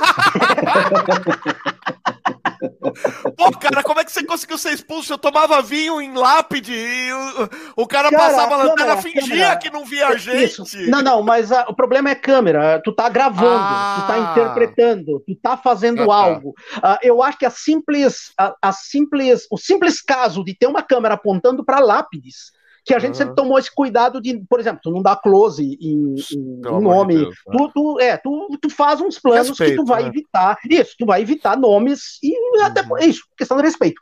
Então, isso tu não. Só que, cara, a ambientação, por exemplo, tu faz um plano geral, pegando pô, um cemitério bonito, cara, tu tem uma puta, um puta plano.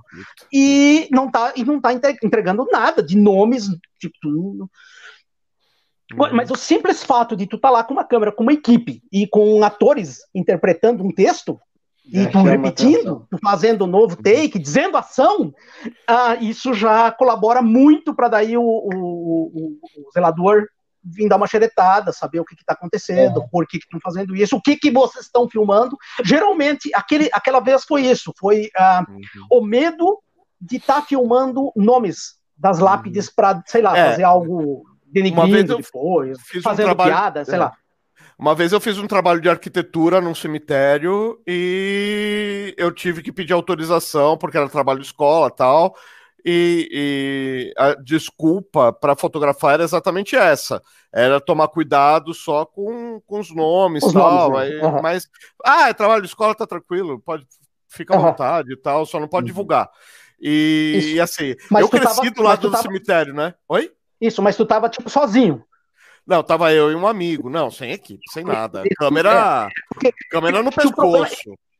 E por mais, por exemplo, se tu reunir 8, 10 pessoas da equipe, já dá muvuca, cara. Já dá problema. Já dá, já dá um monte de cara sem noção, às vezes falando alto. Nem é questão de estar de, de tá falando bobagem, mas já tá uhum. falando alto, já tá exaltado, já tá meio a mil naquela adrenalina de quem tá filmando. Então, cara, tu, tu chega com um monte de apetrecho, tu já chega com um ou dois caros. Tipo, é, é um negócio muito, Pô, chega com dois ou três caras e não tem cachando, só tem uns malucos. Eu, eu vou aproveitar e, e, correr a fita aqui. O Nerd Ruivo adoraria ver uma produção nacional de filmes de heróis. Olha aí, o Penitente para fazer no cemitério, cara. Se os caras alugarem o cemitério durante uma semana, dá para correr o filme do Penitente inteiro, mano. É uma locação só. dá para fazer inteira. Já é alguma coisa, né? Vou indicar um. Ah. Fatman! Esse filme é de 1997, ele está linkado nessa lista que eu, que eu colei aí, que eu disponibilizei, e eu faço o presidente do Brasil nesse ah! filme. Ah, é, quer dizer, super-herói é assim, né? Meio que zoando o Batman. Talvez ele gostaria de ver uma, uma produção mais séria. Falar que nem o Nickel Náusea. Nickel Náusea. O, o, é o, personagem brasileiro para satirizar uh, um quadrinho da Walt Disney Company. Claro, o Pato Donald. Claro, é para satirizar um quadrinho americano, o Wolverine. Ah, deixa eu perguntar uma coisa, nada a ver pro, pro Fabiano. Você, você, fez o, o Terno do Zé. Você conhece um pouco dos Paranauê, da, de Umbanda, de. Então, é? ah, conheço o básico, não sou. Eu não sou, por exemplo, não sou. Como é que se fala? É, Frequentador de, de uhum. centro, é, e nem nada, mas, por exemplo, conheço o básico até porque é, na minha família, né, tinha muito disso. Então, eu criança, uhum. eu ia para festa de Cosme, Cosme Damião, Damião, né? É, Cosme Damião, que, porra, melhor festa que tem, né? Feijoada de São Jorge, tudo mais. É, me, minha bisavó, ela tinha um terreiro, né? Então, assim, uhum. minha avó contava histórias dela também, meu pai contava história. Então, assim, é, Zé Pilintra mesmo, era uma, uma dúvida que eu tinha, porque aqui no Rio tem muito, né, pintado é, é, propaganda, né, de propaganda com nome de santos, tinha muito, isso aí eu tô falando final dos anos 90, início dos anos 2000, né, então tinha muito, e um dia eu cheguei pro meu pai do nada, falei, cara, o que, que é Zé Pilintra, né? Aí que ele me contou a história, ele falou da bisavó e tudo mais, mas, enfim, eu, como eu nunca. É, aliás, eu, eu era uma criança muito religiosa, mas, enfim, isso passou uhum. na minha vida. É, é, como eu nunca fui também de. Pre, é, nunca fui de preconceito, então eu, ah, eu adorava ler também. Então, ah, fui me interessando e fui lendo sobre histórias e tudo mais, mas é, eu, eu fiz o, o máximo para deixar é, como é que se fala? É, deixar como referência, olha, uhum. isso aqui não é está tratando, não é uma história que trata de forma séria, tanto que, porra, tanto que mata no final, ah. né? Tipo, não, uhum. então não, não estou tratando de forma séria, assim, tipo, é, não é para levar a sério isso, se você é da Umbanda e tudo mais, uhum. Candomblé, não leve isso a sério. E aí, assim, achei legal que quando rolou a estreia, é, um pessoal que, é, que era da linha do Zé Pilintra e tudo uhum. mais, devoto do Zé Pilintra, uhum. chegou para mim e falou, cara, ah, gostei muito do teu filme, é, nós achamos respeitoso. Eu achei, até achei estranho, eu falei, ah, que bom que achou respeitoso, porque é. Minha, meu interesse não era ofender quem é devoto do, do Zé Pilintra e, e tudo mais, né? É, e ao mesmo tempo é, eu coloquei também como referência, né, o pessoal da banda da Gangrena Gasosa, que uhum. também é isso, né, que, que mexe com que mexe com a temática, mas até tem um pessoal que segue também como religião. Inclusive o, o Ângelo da Gangrena trabalha também, está trabalhando com a gente fazendo as capas, né? Uhum. É, do, Essa capa aqui é do Ângelo? Ah, é, da, do Canibal Filmes. É, ele é vocalista do, do Gangreno. E é, a capa é do livro novo. E o capa, capa do, do, livro novo também. Deixa, porque, é. assim, eu vou contar uma história dos antigamente. É, é, eu tenho que fazer um monte de ressalva. Eu, assim, eu sou cristão, por isso eu não frequento igreja. Para me manter cristão, eu saí da igreja. É, é, é Para resumir bastante a minha, a minha saga. E é. Não deu, né? É, ou um ou outro, não dá para ser os dois. É, enfim, é, respeitar a Bíblia, enfim. e aí, eu. Mas antes disso, eu fiz parte do, da linha, né? Da, eu frequentei um banda durante 13 anos na minha vida. E é, eu, maneiro. uma vez, numa gira de esquerda, não era Zé Pilintra, era o Tranca-Rua. Aí duas moças foram conversar com o Tranca-Rua, queriam arrumar o marido. Então vai vendo. Aí ele falou, beleza. Uma delas falou, tava conversando com uma, beleza, me arruma uma cartola aí, que eu curto cartola e fechou. Aí a outra veio no embalo e falou: pô, mas cartola é cara. Ele falou: espero que seja. Porque, meu, eu gosto de coisa boa. Não vai comprar de, aquela de aniversário de criança, não. Eu quero uma de verdade.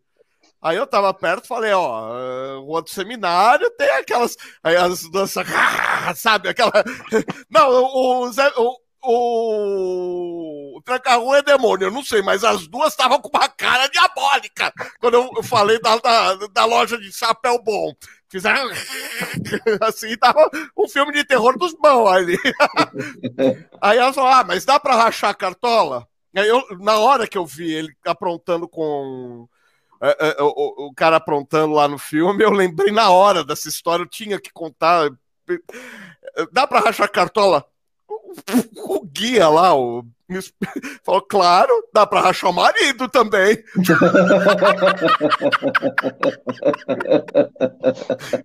Cara, muito bom. Fica aí pro filme 2. muito bom. É, tá bom, mas dá pra rachar o marido também, numa boa. Aí o pessoal fala aqui, a galera tá falando de adaptação de jogo, adaptação de, de super-herói nacional, de histórias. Tem muita coisa boa. Então, eu, hum. eu, eu acho assim, só, só entrando. Eu sei que eu, eu vi umas perguntas que passaram aí. Inclusive, hum. até eu acho que depois eu vou pedir para você voltar em uma que eu passou muito rápido, eu não li sobre livro físico. Mas enfim, é, sobre negócio de super-heróis. Cara, eu acho que desde que rolou, né, desde 2000 e talvez 2012 para cá, é que rolou mais forte um, um, quer dizer, tava, né, 2012 a 2015, dólar baixo e equipamento bom. Eu acho que rolou um boom de produções independentes, cara, de todo tipo mesmo. O Peter até falou ali, eu ia entrar no assunto quando o Peter falou sobre gênero, mas ele estava falando também mais de de pessoal do cinema maior, né? Uhum. Mas eu acho que rolou um, um boom de produções de todo tipo, mas é a mesma coisa que a gente estava conversando aqui sobre o festival online, cara. Uhum. É tanta coisa que, que surge que você não tem tempo de acompanhar tudo. Então, por exemplo, você acaba fechado no seu nicho. É uhum. capaz, uhum. por exemplo, de chegar para você, Luciano, que tem o é, canal Geek aí, chegar algum curta-metragem é, que fale de super-heróis e tudo mais, é, mas não chegar às vezes para mim e para o Peter, que já estamos uhum. talvez em outro nicho também.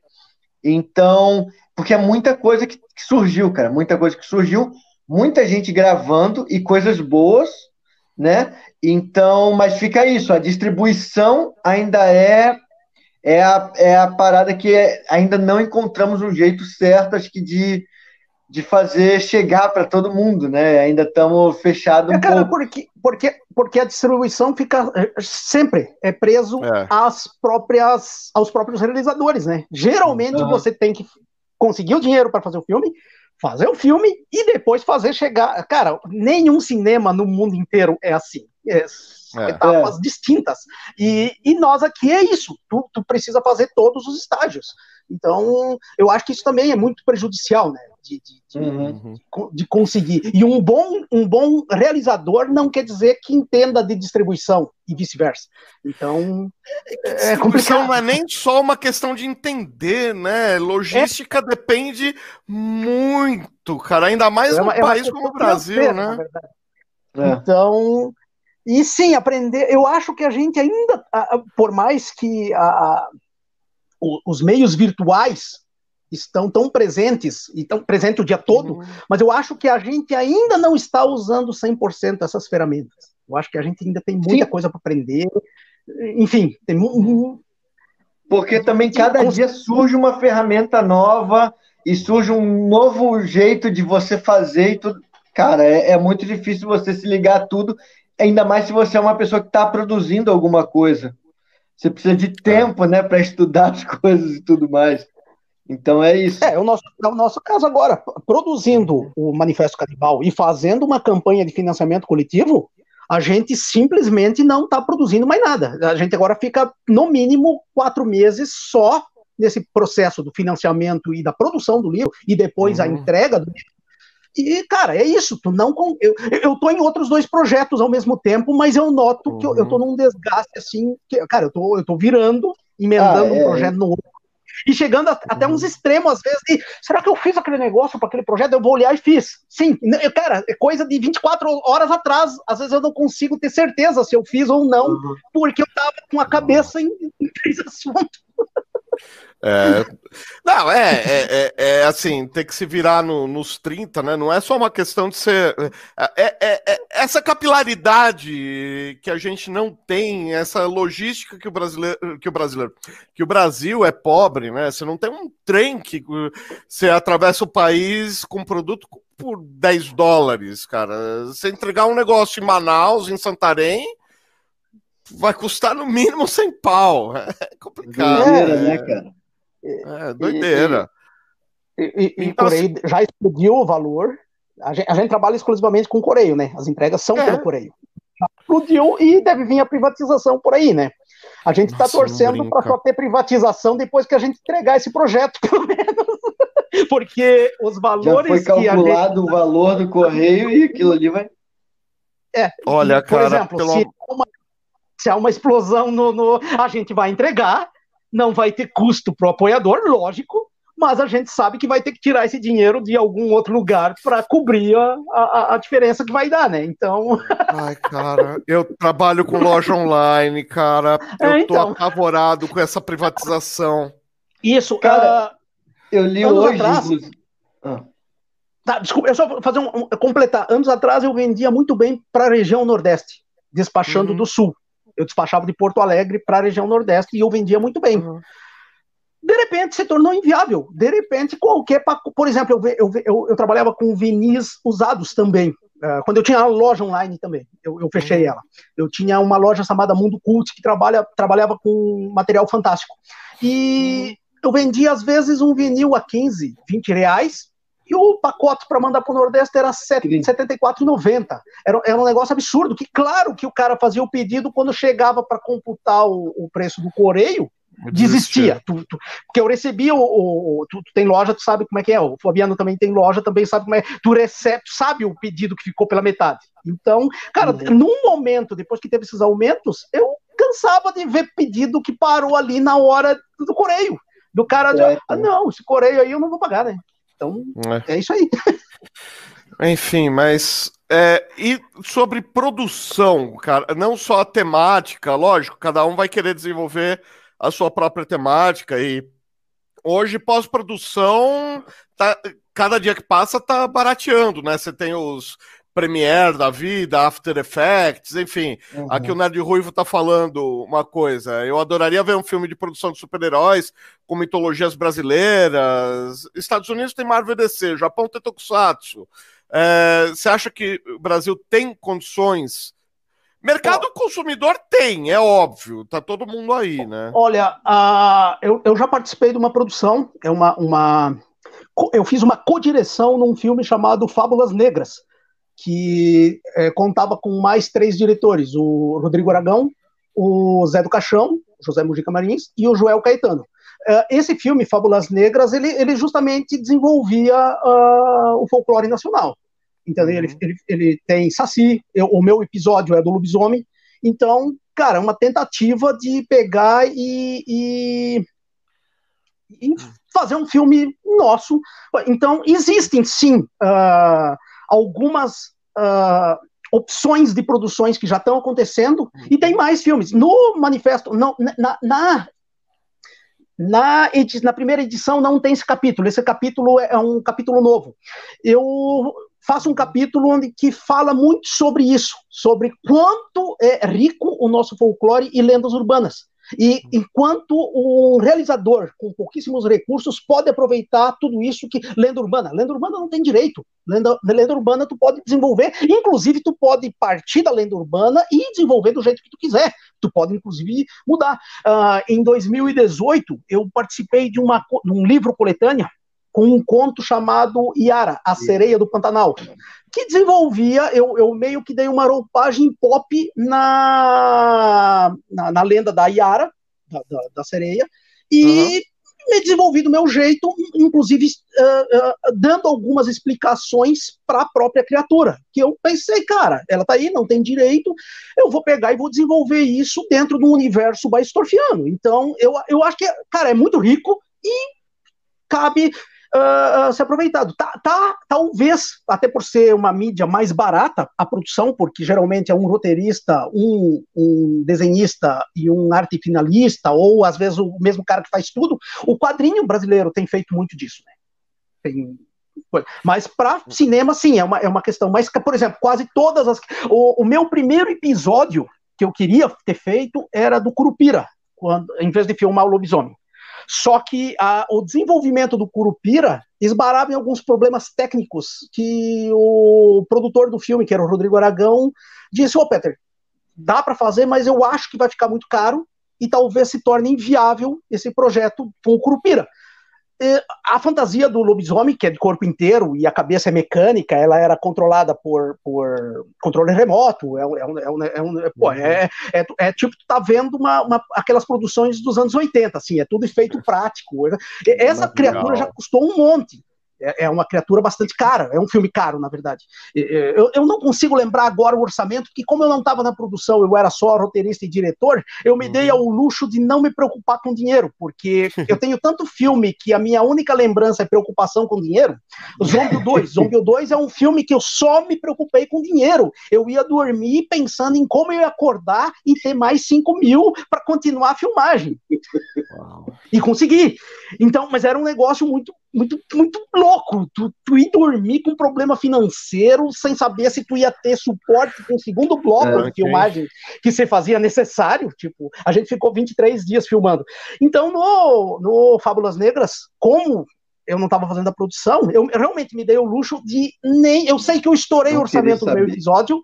É, eu, eu, estourei o orçamento do meu episódio por, uhum. por, por, alguns luxos que eu tentei me dar e eles toparam, então vamos uhum. embora. eu, eu, no máximo, tu ouve, quando tu faz uma pergunta, tu ouve um sim ou um não. Então. e, e, é, e, eu acho que sim, está acontecendo muito filmes que tem trabalhado. Tem um outro filme nacional chamado Condado Macabro, que é do Marcos de Brito, Marcos de Brito. que também, isso, faz, um, faz uma espécie de Uh, psicopatas do interior, um slasher de psicopatas do interior paulista. Tem, tem o, filme, o, o filme do Denison, o Ramalho, o, uh, Morto, Morto, Morto, não, fala. É, Morto não fala também tem muito do, do, do, do, tem muito dessa, inclusive é um filme urbano. A gente estava falando, não me lembrei dele antes, mas lembrei dele agora. É um filme urbano, se passa em ML, é, é, tem uma pegada meio espírita. Pra, o pessoal que gosta daqueles filmes meio de espírito, assim, tipo sobrenatural, uhum. eu acho que vai encontrar, e é uma produção extremamente bem feita.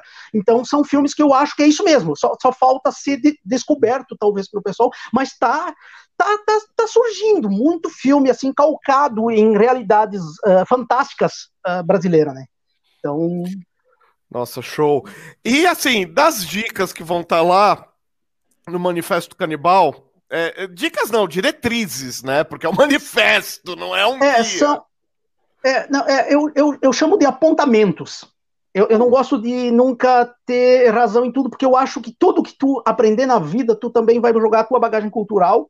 Vai adaptar. A, a, e vai adaptar. Então, o, o manifesto é sobre isso mesmo. É, são apontamentos de possibilidades. E cabe a você decidir o que tu vai usar e o que tu não vai usar. Tu pode usar tudo, tu uhum. pode readaptar tudo. Mas dentro dessa, desse, é, dentro desse uh, universo do faça você mesmo. Eu acho uhum. que é uhum. isso que eu, é, é, é, a mensagem mais forte do, do, Manifesto Canibal é você tem a possibilidade de fazer, confie em você mesmo, esquece todo o resto das pessoas, confie em você, você pode.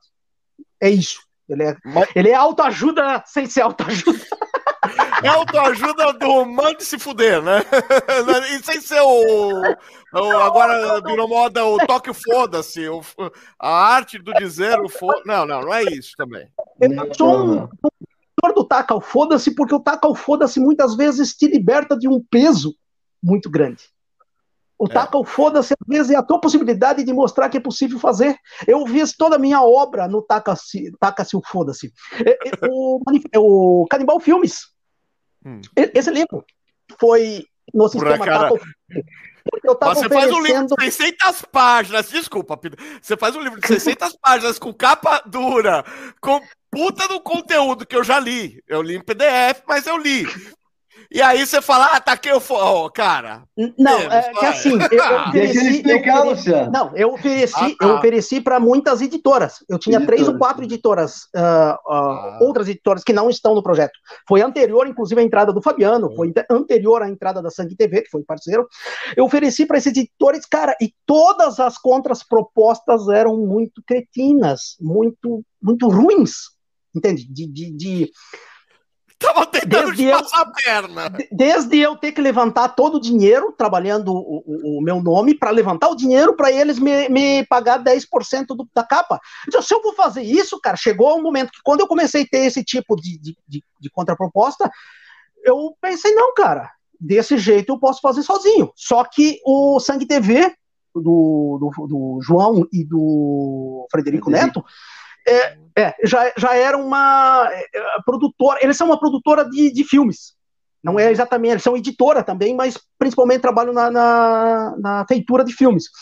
E ofereci para eles o projeto já nesse sistema de coprodução daí.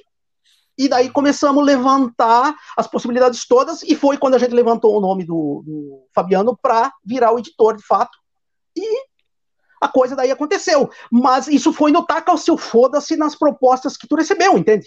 Tipo, ah, não, é esse é o taca o foda-se. Taca fogo, né? Porque tu, cara, às vezes tu tem umas. Uh, uh, tipo assim, eu, eu, eu, parto desse princípio. Se tu vai fazer parceria com as pessoas, para mim, pelo menos, tem que dobrar ou triplicar as minhas possibilidades de tamanho do projeto. Se eu quero fazer um negócio que eu consigo fazer sozinho, Cara, daí eu faço sozinho no meu esquema. Por que, que eu preciso de parceiro para fazer a mesma coisa que eu faço sempre? Então, uhum. eu, eu sempre penso assim: se tu tiver parceiros, cara, o, o, eu sempre trabalhei em filme muito pequeno. Uhum. Quando eu fiz o Zômio, é uma produção muito maior do que eu costumeiramente eh, tinha possibilidades de fazer só com dinheiro meu. Cara, o filme é realmente muito maior independente ainda, mas muito maior do que eu teria feito sozinho, porque eu contei com mais quatro uh, produtoras independentes, cada um colocando 2, os, né? seus recursos. Né? O Zombie 2, é isso. Então, mesma coisa esse livro, né? Eu, eu acho que sempre é isso, tu tem que agregar uh, valores. É, o meu taca acho... foda-se sempre tem que ser taca foda-se, mas para melhorar o teu projeto, né? Não fazendo as coxas. Ah, ah sim, é. é, é, é. Não, é, agora, agora eu entendi, agora você explicou, eu entendi, porque, meu. Porque falar, ah, tá eu fiz, fiz o que dava para fazer. Pô, a gente até brincou na, na conversa de ontem e até dá pra gente entrar de novo do, daquela trava do é, a, a, qualidade é coisa de cara reprimido. Que é, a, é uma das minhas. É, é, eu tinha duas frases de cabeceira, agora eu tenho três. É, uma é em terra de cego, quem tem um olho migra. Ninguém quer governar cego. Você tem que cair fora. e, a, e, agora essa também é outra, eu não sei, eu prefiro não falar ao vivo. E a outra agora é, é melhor eu ficar na minha. E a, e a outra agora é qualidade é coisa de. Não quer dizer que você não vai fazer o seu melhor. Mas isso. o melhor é um processo. Você faz o melhor é. possível. E isso eu achei maravilhoso. Foi libertador para mim. Eu falei ontem, isso. falou hoje, é, eu, eu, falo eu, qualquer eu, momento. Eu, def, eu defendo você não ser vagabundo. Você não ser. Pô, ah, vou fazer só por fazer, sei o quê. Isso, cara, tu não. Tu, tu, tu, inclusive, não se desafiou. Uh, mesmo fazendo filmes muito pequenos, eu sempre procuro desafios. Por exemplo, em Pós o Zombie, eu desfiz a minha sociedade com o Coffin Souza e praticamente fiquei falido na época, assim, não tinha dinheiro para absolutamente nada em 99, 2000. O que que eu fiz, cara? Eu, eu, eu, precisava de um desafio. Eu inventei um filme que tinha explosão de carro, perseguição, um monte de coisa, cara. E fiz o um filme. O filme se chama Raiva e foi lançado na época. A gente na época teve um problema de suporte. Ainda a internet ainda não existia. Por exemplo, para baixar um filme era impossível porque uhum. virava uns arquivos enormes. Então eu, eu nem eu nem eu, eu, eu, particularmente, em 2001, nem tinha computador. Uh, mas tu lançava ainda em DVD, mas já estava começando a pegar o, o, Aliás, desculpa, tu lançava em VHS, só que já estava começando a pegar o DVD. Então era uma transição de mídia, e isso atrapalhou na época esse lançamento. Porque hum, a gente lançou ele, conseguiu lançar ele só em VHS, hum. mas todo mundo já sabia que o VHS. Tá inclusive a gente só fez isso porque não teve como lançar em DVD na época. Então, uh, mas, mas a gente, tipo assim, eu parto desse princípio. Tenta fazer o teu melhor e tenta se superar. Então é sempre uma busca por essa superação. Se de repente tu tá fazendo muito chinelão, é porque às vezes realmente a tua realidade financeira não é a mesma realidade de um cara que, sei lá, é filho de um banqueiro. Uhum. É. Ou, é, e, e, cara, eu lembro dessa época, a placa captadora era uma fortuna fortuna. Um computador custava 2 mil dólares, uma placa captadora custava isso. mil. Era um absurdo. Tudo era uma fortuna. Tudo era uma fortuna. É. Tipo, uh, isso também, o equipamento hoje, cara, ficou muito, muito, muito barato. Muito é. barato. Ah, a, a, Le... graça, né? a Leila tá perguntando: depois de ler o Manifesto Canibal, já rola, sai filmando feito doido? Olha, eu, eu imagino aí. que vai. Só uma coisa, Luciano, eu acho que a Leila perguntou também alguma coisa antes de formato de livro. Eu queria ver se Sim. uma coisa relacionava a outra. Ah, não, ela fez tem... um comentário, tá aqui. Ela fez um comentário em tempos de e-book, ter um diferencial ah, no tá. livro físico acaba sendo um chamariz importante. Ah, tá, tá. Eu cheguei, tá. eu, eu, não passei, eu é. passar batido e tal. é, é, super pertinente. Ó, oh, Negro é. Gato, ele é aí da área, hein? Ele é aí do sul. Negro Gato, mais mentiroso do pedaço. As piores, melhores piadas do Brasil. Agora, é, vai, repete, pode, quer começar a responder essa daí? Não, eu ia dizer, é, é, isso, eu, eu acho que se seguir o que aconteceu, tanto na época do fanzine, quanto no eu, eu, eu, eu, sou meio mongol, eu sou meio mongol aqui, nunca acho. uh, é difícil, né, você virar para é, esquerda. Isso. uh, se, eu, se, eu, se acontecer exatamente isso, é, na época foi uma resposta muito legal, isso, de muita gente começar a produzir quando teve contato com o livro. Uhum. E a gente tem toda uma. Cara, esse, esse livro tem mais de 15 anos a primeira edição. Então, é, é isso mesmo. É, eu acho. Aliás, a primeira edição, que é o fanzine, vai completar 20 anos ano que vem, 2022 ele faz 20 anos. Então eu acho que isso mesmo, a gente vai pegar uma, uma geração uh, nova e cara, geralmente isso tudo que a gente ensina, o faça você mesmo, que a gente dá esses apontamentos, já existe ao redor. A internet é isso, na verdade. O, o, o seu canal é faça você mesmo. O, o, muitas edições independentes é você é faça você mesmo. Toda produção underground brasileira é faça você mesmo. Grande parte do cinema brasileiro é faça você mesmo. É, é, é você conseguindo reunir um, um, pessoal e fazendo com as suas próprias condições.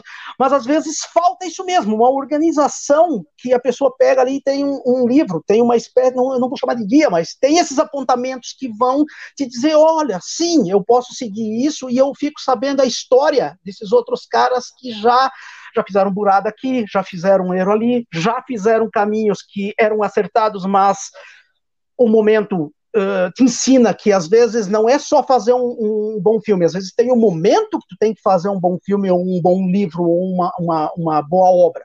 Então eu acho que sim, ele, ele vai dialogar muito uh, uh, com uma geração bem mais jovem do que então, o pessoal que conhece o original, né?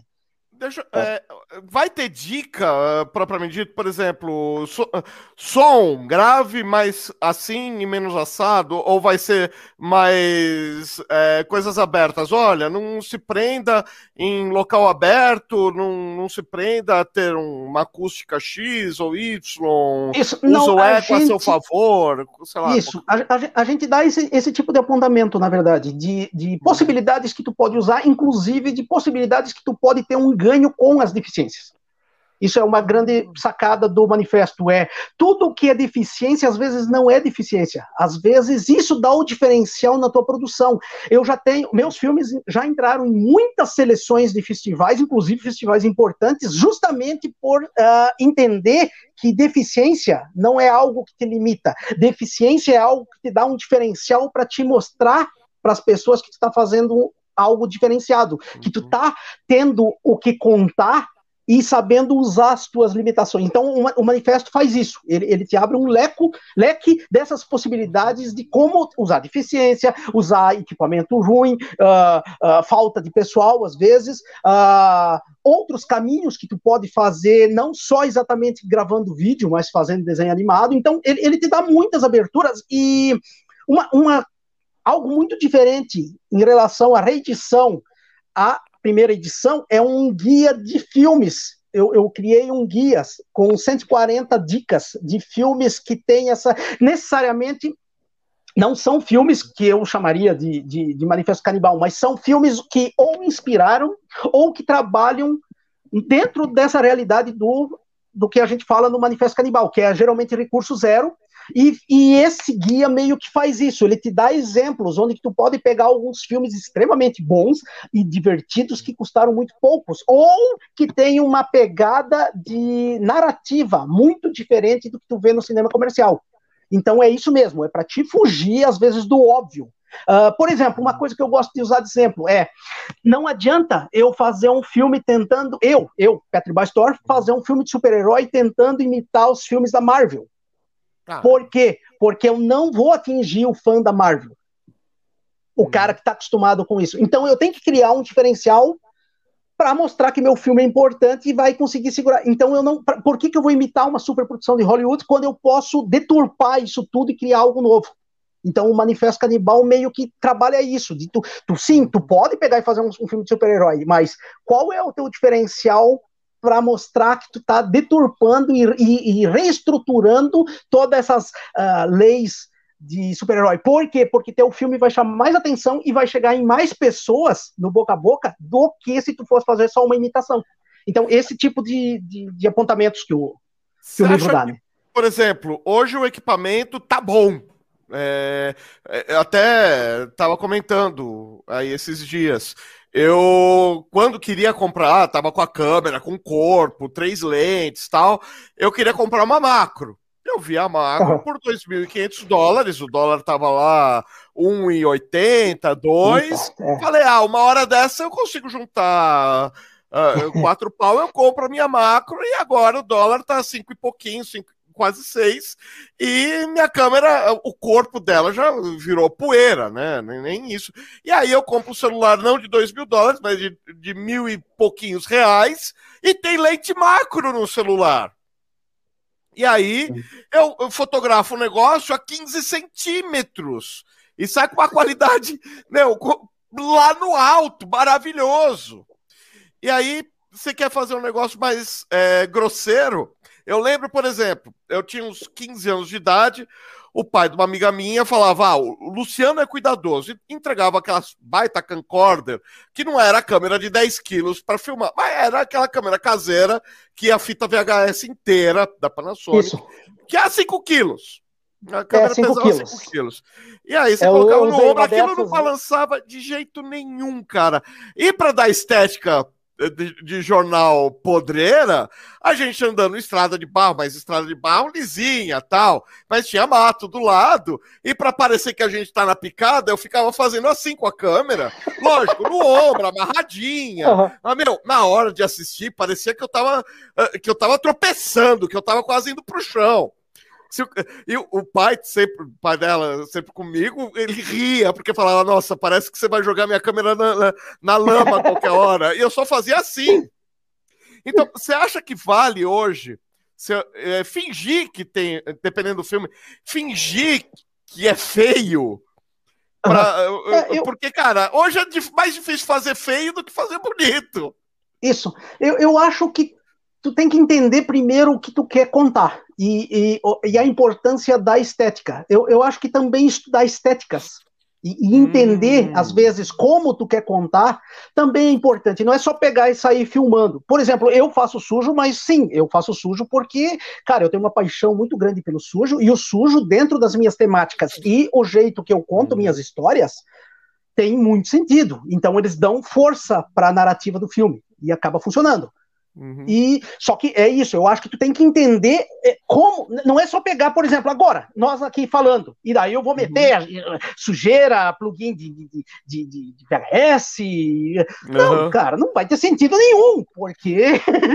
tipo, tem um tracking aqui não, no meio isso, da vista da gente. Porque, isso, porque não pede, não, não, não, não é, não, não, não, não importa. Então, por exemplo, os filmes do Fabiano, filmes do Fabiano que são mais lineares e mais. Uhum. Tu, eu acho que a imagem limpa, sim tá, tá contando uma história, porque ela tá ajudando a contar uma história. Agora, se a tua câmera tremida, tua câmera suja, uh, uh, ajuda a dar um. A deixar essa uhum. história maior que tu tá contando, cara, é isso mesmo. Dá um jeito de usar e dá um uhum. jeito de sujar o 4K, ou uma imagem em alta definição. Dá um jeito de, uhum. dá um jeito de arrebentar ela, seja com a iluminação, seja com, com, com seja com, com outros filtros, sei lá, dá um. É, você coloca layer, hoje é coisa Isso, mais fácil. É, eu acho que testes é o, é o que mais se pede. É tipo, vai testando, vai vai vendo onde que tu vai chegar. Não é só ensaiar com o ator e não é só às vezes fazer leitura de roteiro. Às vezes tu vai isso mesmo, testar uhum. se a estética que tu quer uh, vai funcionar, né? Eu, eu, eu faço muito teste, por isso que eu tenho um monte de curta meio ruim, inclusive. Eu faço muito teste em curtas que são coisas que eu chamo de menores, que é teste. Eu vou testar alguma coisa, mas em vez de só testar e guardar para mim, eu já penso que eu posso dividir isso com mais pessoas, uhum. porque às vezes uma pessoa vai ver e vai ir por um caminho que eu não imaginei. Então, uhum. tu tá com mais um, um, um, curta ali, tu sabe que ele, que ele tem uma qualidade uh, é muito ruim. Geralmente, quando tu faz esses testes, eu não capricho no roteiro, tipo, foda-se, eu só quero testar as possibilidades mesmo, então. Uh, uh, então, mas eu gosto de fazer isso, testes assistidos, cara, porque tu, tu consegue ter uma resposta. Então, lança, e depois sim, quando tu faz o filme principal, tu faz tudo que tu achou que funcionou, que tu teve essa resposta que funcionou, e deixa, e daí sim, daí esse, esse filme geralmente tem uma penetração maior, que pega festival, ele acaba tendo uma sobrevida, ele uhum. pega às vezes distribuição em mídias físicas em outros países, então é, é, é outra história, né? Mas uh, eu, eu sou muito favorável a testes assistidos, então uhum. por que não? ah, de... Fala, fala, Fabinho. Não, só retomar um pouquinho só, só para falar do manifesto da, da pergunta da Leila também. Olá. É, que é assim, repetindo que eu entrei eu já ontem, mas também falei bem rapidinho, vou falar bem rápido de novo. Mas é que para mim eu descobri o, o manifesto em 2008, 2009, na época que eu estava me formando em jornalismo, hum. e já, já queria, assim, porque tinha a opção de eu fazer radialismo, que lá na UFRJ era o mais próximo de cinema, né? Hum. Era, tinha direção audiovisual, produção audiovisual, tudo mais. Então eu falei, ah, cara, eu já pegava matéria, né, de audiovisual, e quando eu conheci o manifesto, quando eu li o manifesto, ficou na minha cabeça aquilo, cara, eu não preciso me formar, né, em audiovisual para começar a fazer filme.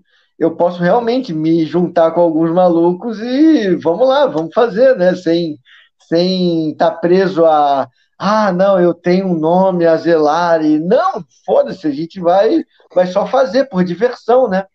Tanto que assim, é, bom, o Luciano também viu, então acaba uhum. nem o Terno do Zé, aquele filme dentro do filme, né, que sou eu mesmo falando, é ah, é só. Se você está cansado das histórias que você vê por aí, de novela, essas coisas, você junta os seus amigos e faz o seu filme que é uma parada totalmente, totalmente inspirada uhum. ali no Manifesto Canibal, que eu tinha lido uns dois, três anos antes de quando eu fiz o roteiro. Eu uhum. fiz o roteiro em 2011, de 2010 para 2011. Uhum. Então, assim, é, é, é, isso. Eu acho que vai ser inspirador, sim, para uma nova geração. Para quem já leu, vai ser muito bom você ter também, porque vai ter a guia de filme está atualizado, o Peter né, é, e o Souza fizeram uma atualização, porque não faz mais sentido você falar de mini DV, quando você pode é. falar que o cara pode pegar o celular e gravar, né?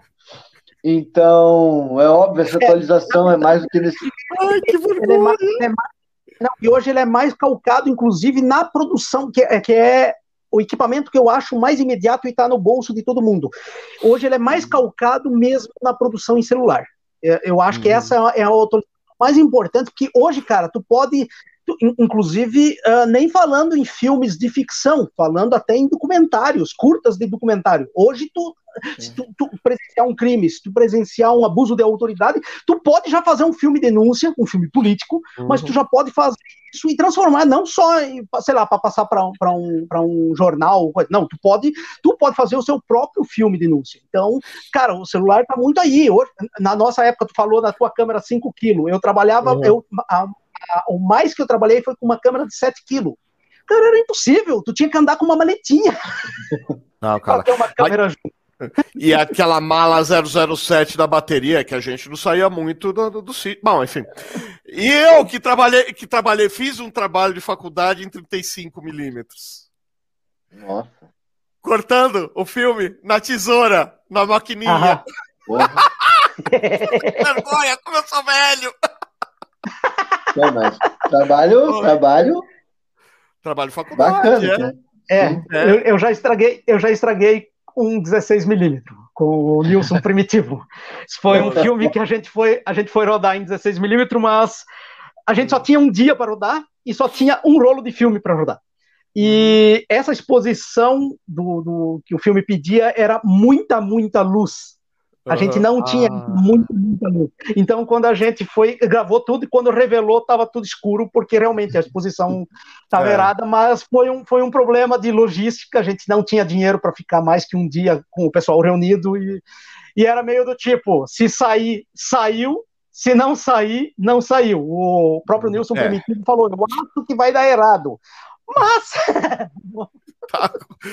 Não, tem umas coisas que a mídia física realmente não permitia. Fazer foto, por exemplo, fazer foto em filme 120. E aí, cara, era fotômetro para tudo que era lado, meu. Sim. Não é, podia ter uma franquia. como errar, né? Se é, é, e era três exposições diferentes para sair uma boa. Sim, sim, sim, sim. sim. Senão caiu a casa. É, mas, mas, eu acho que esse é um dos papéis da tecnologia, né? É, deixar ela mais próxima de todo mundo, facilitar e estar tá mais próxima de todo mundo e se tornar realmente barata. Porque é, tem que teste, né, cara? Cara, não, cara, vamos. Uh, uh, eu acho muito legal quando está acontecendo agora um monte de, de curtas uh, feito em terras indígenas, muito, muitos curtas sendo feitos em, em, periferias. Cara, é isso mesmo. Eu acho que esse é o papel Cara. do barateamento, é chegar para todo mundo e todo mundo entender que tu tem uma, uma ferramenta genial que é o vídeo. Sabe, sabe o que é mais genial? É você pegar essas aldeias do Xingu tal, que os caras mantêm a tradição do povo deles, mas não são é, conhecem o Ocidente, mas não são ocidentalizados, e os caras estão fazendo os filmes deles e mandando. Isso. Isso. Caramba! Isso. Não precisa e mais filmes, ir lá. Filme, filme, um... Filmes maravilhosos, assim, tipo, eu já, eu, eu já acompanhei alguns filmes em festivais uhum. e, cara, tudo produção foda, muito mais foda do que. e, e, é geralmente umas ideias tão livres que a gente não consegue ter. Puta, cara, por mais desconstruído que tenta ser. Sabe o que enche o saco de ver filme de indígena, de, de povo nativo brasileiro? Ai, tá de peitinho de fora! Ai, ele tá balançando Ai, que horror! Ai, cara, chega! Já ah, sabe eu, eu, que tá todo mundo pelado desde 22 de abril, desde 23 de abril de 1500. 22 chegaram, 23 o Caminha fez é, a eu, carta e pronto. ah, qual é? Eu, te, eu te confesso que nudez eu nunca noto nos filmes. Eu, eu, eu, eu, é, meio que abstraio sem querer, assim, tipo, eu, eu gosto muito de nudez e acho ela muito natural. Então, para mim, qualquer nudez que eu vejo em filme, geralmente eu realmente não computo. Eu já fiz um filme que o elenco tá pelado 90%, a gente gravou tudo pelado, inclusive várias pessoas da equipe técnica, quando dá vontade, ficava pelado e a gente ficava rodando. Esse, esse filme se chama Vadias do Sexo Sangrento, é, ele é um filme é, anarquista, ele, ele, é político, na real, e é isso, cara, a, a, o filme não é de sexo, o filme é de pessoas nuas. E é isso mesmo, cara. A equipe toda se divertiu horrores, inclusive depois teve pessoas da equipe falando como foi libertador entender que estar pelado não quer dizer sexo. Vocês me ensinaram que eu posso ficar pelado e necessariamente não quer dizer que eu quero fazer sexo, eu só estou pelado. Legal. E, e eu acho muito gostoso ficar pelado. Eu, é, eu sou um bom. defensor. Sou um def... uh, em 2018 eu fiz um papel num filme chamado Você Morto, que foi dirigido, foi feito em, no Espírito Santo. Ele é dirigido pelo Rafael. Uh, o Rafael vai me matar, me fugiu o sobrenome dele. Araújo. Araújo. Uh, é, é, dirigido pelo Rafael Araújo. E, cara, uma das cenas foi: a gente passou um dia inteiro numa, numa praia que ficava numa reserva, fechada assim, e equipe, mas tinha frequentadores, tu pode frequentar aquela reserva. Tinha frequentadores, mas a gente conseguiu autorização e passou o dia todo uh, podendo filmar pelado, assim. eu achei a coisa mais divertida do mundo, tu poder ficar pelado Pô. o dia todo. É, podendo ficar pelado entre aspas, né, Pepe? É, assim, acabou dando um, um problema porque chegou um, um, um casal uh, de São Paulo que estava lá de férias que se ofendeu com a nudez do elenco. Ah, sempre tem e que daí... paulista. É, Desculpa!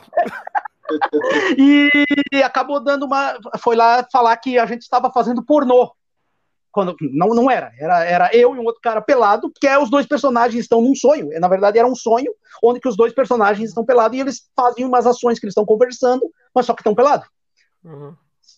E era isso. E só que, claro, a gente passou o dia todo filmando e o cara viu a gente pelado, claro, logo era putaria. Pornô, é. estão fazendo sexo, estão fazendo pornô, pornô, estão fazendo um pornô gay. Então, ah, é isso. Enfim, daí foi, Agora... ele, ele, não falou, ele não falou nada para nós. Ele foi falar com os guardas, tipo, ele, ele saiu e foi fazer a denúncia. E claro, para nós pegou muito mal, porque a produção explicou que era o filme. Ah, sim, vai ter nudez, os caras vão conversar nus. Mas claro, quando o cara foi falar, estão oh, fazendo um pornô, ficou muito claro que os, os guardas não estavam acompanhando a produção. Eles, a gente estava a 3 ou 4 quilômetros da, da guarita, do, da sede onde ficavam os guardas florestais, né? Quando ele foi lá falar que nós estávamos fazendo pornô, claro, é uma denúncia de fazer pornô. Pornô é pinto pinto na é. vagina, eu e o outro cara se chupando, Aquilo naquilo, aquilo em acolá. é, é, é.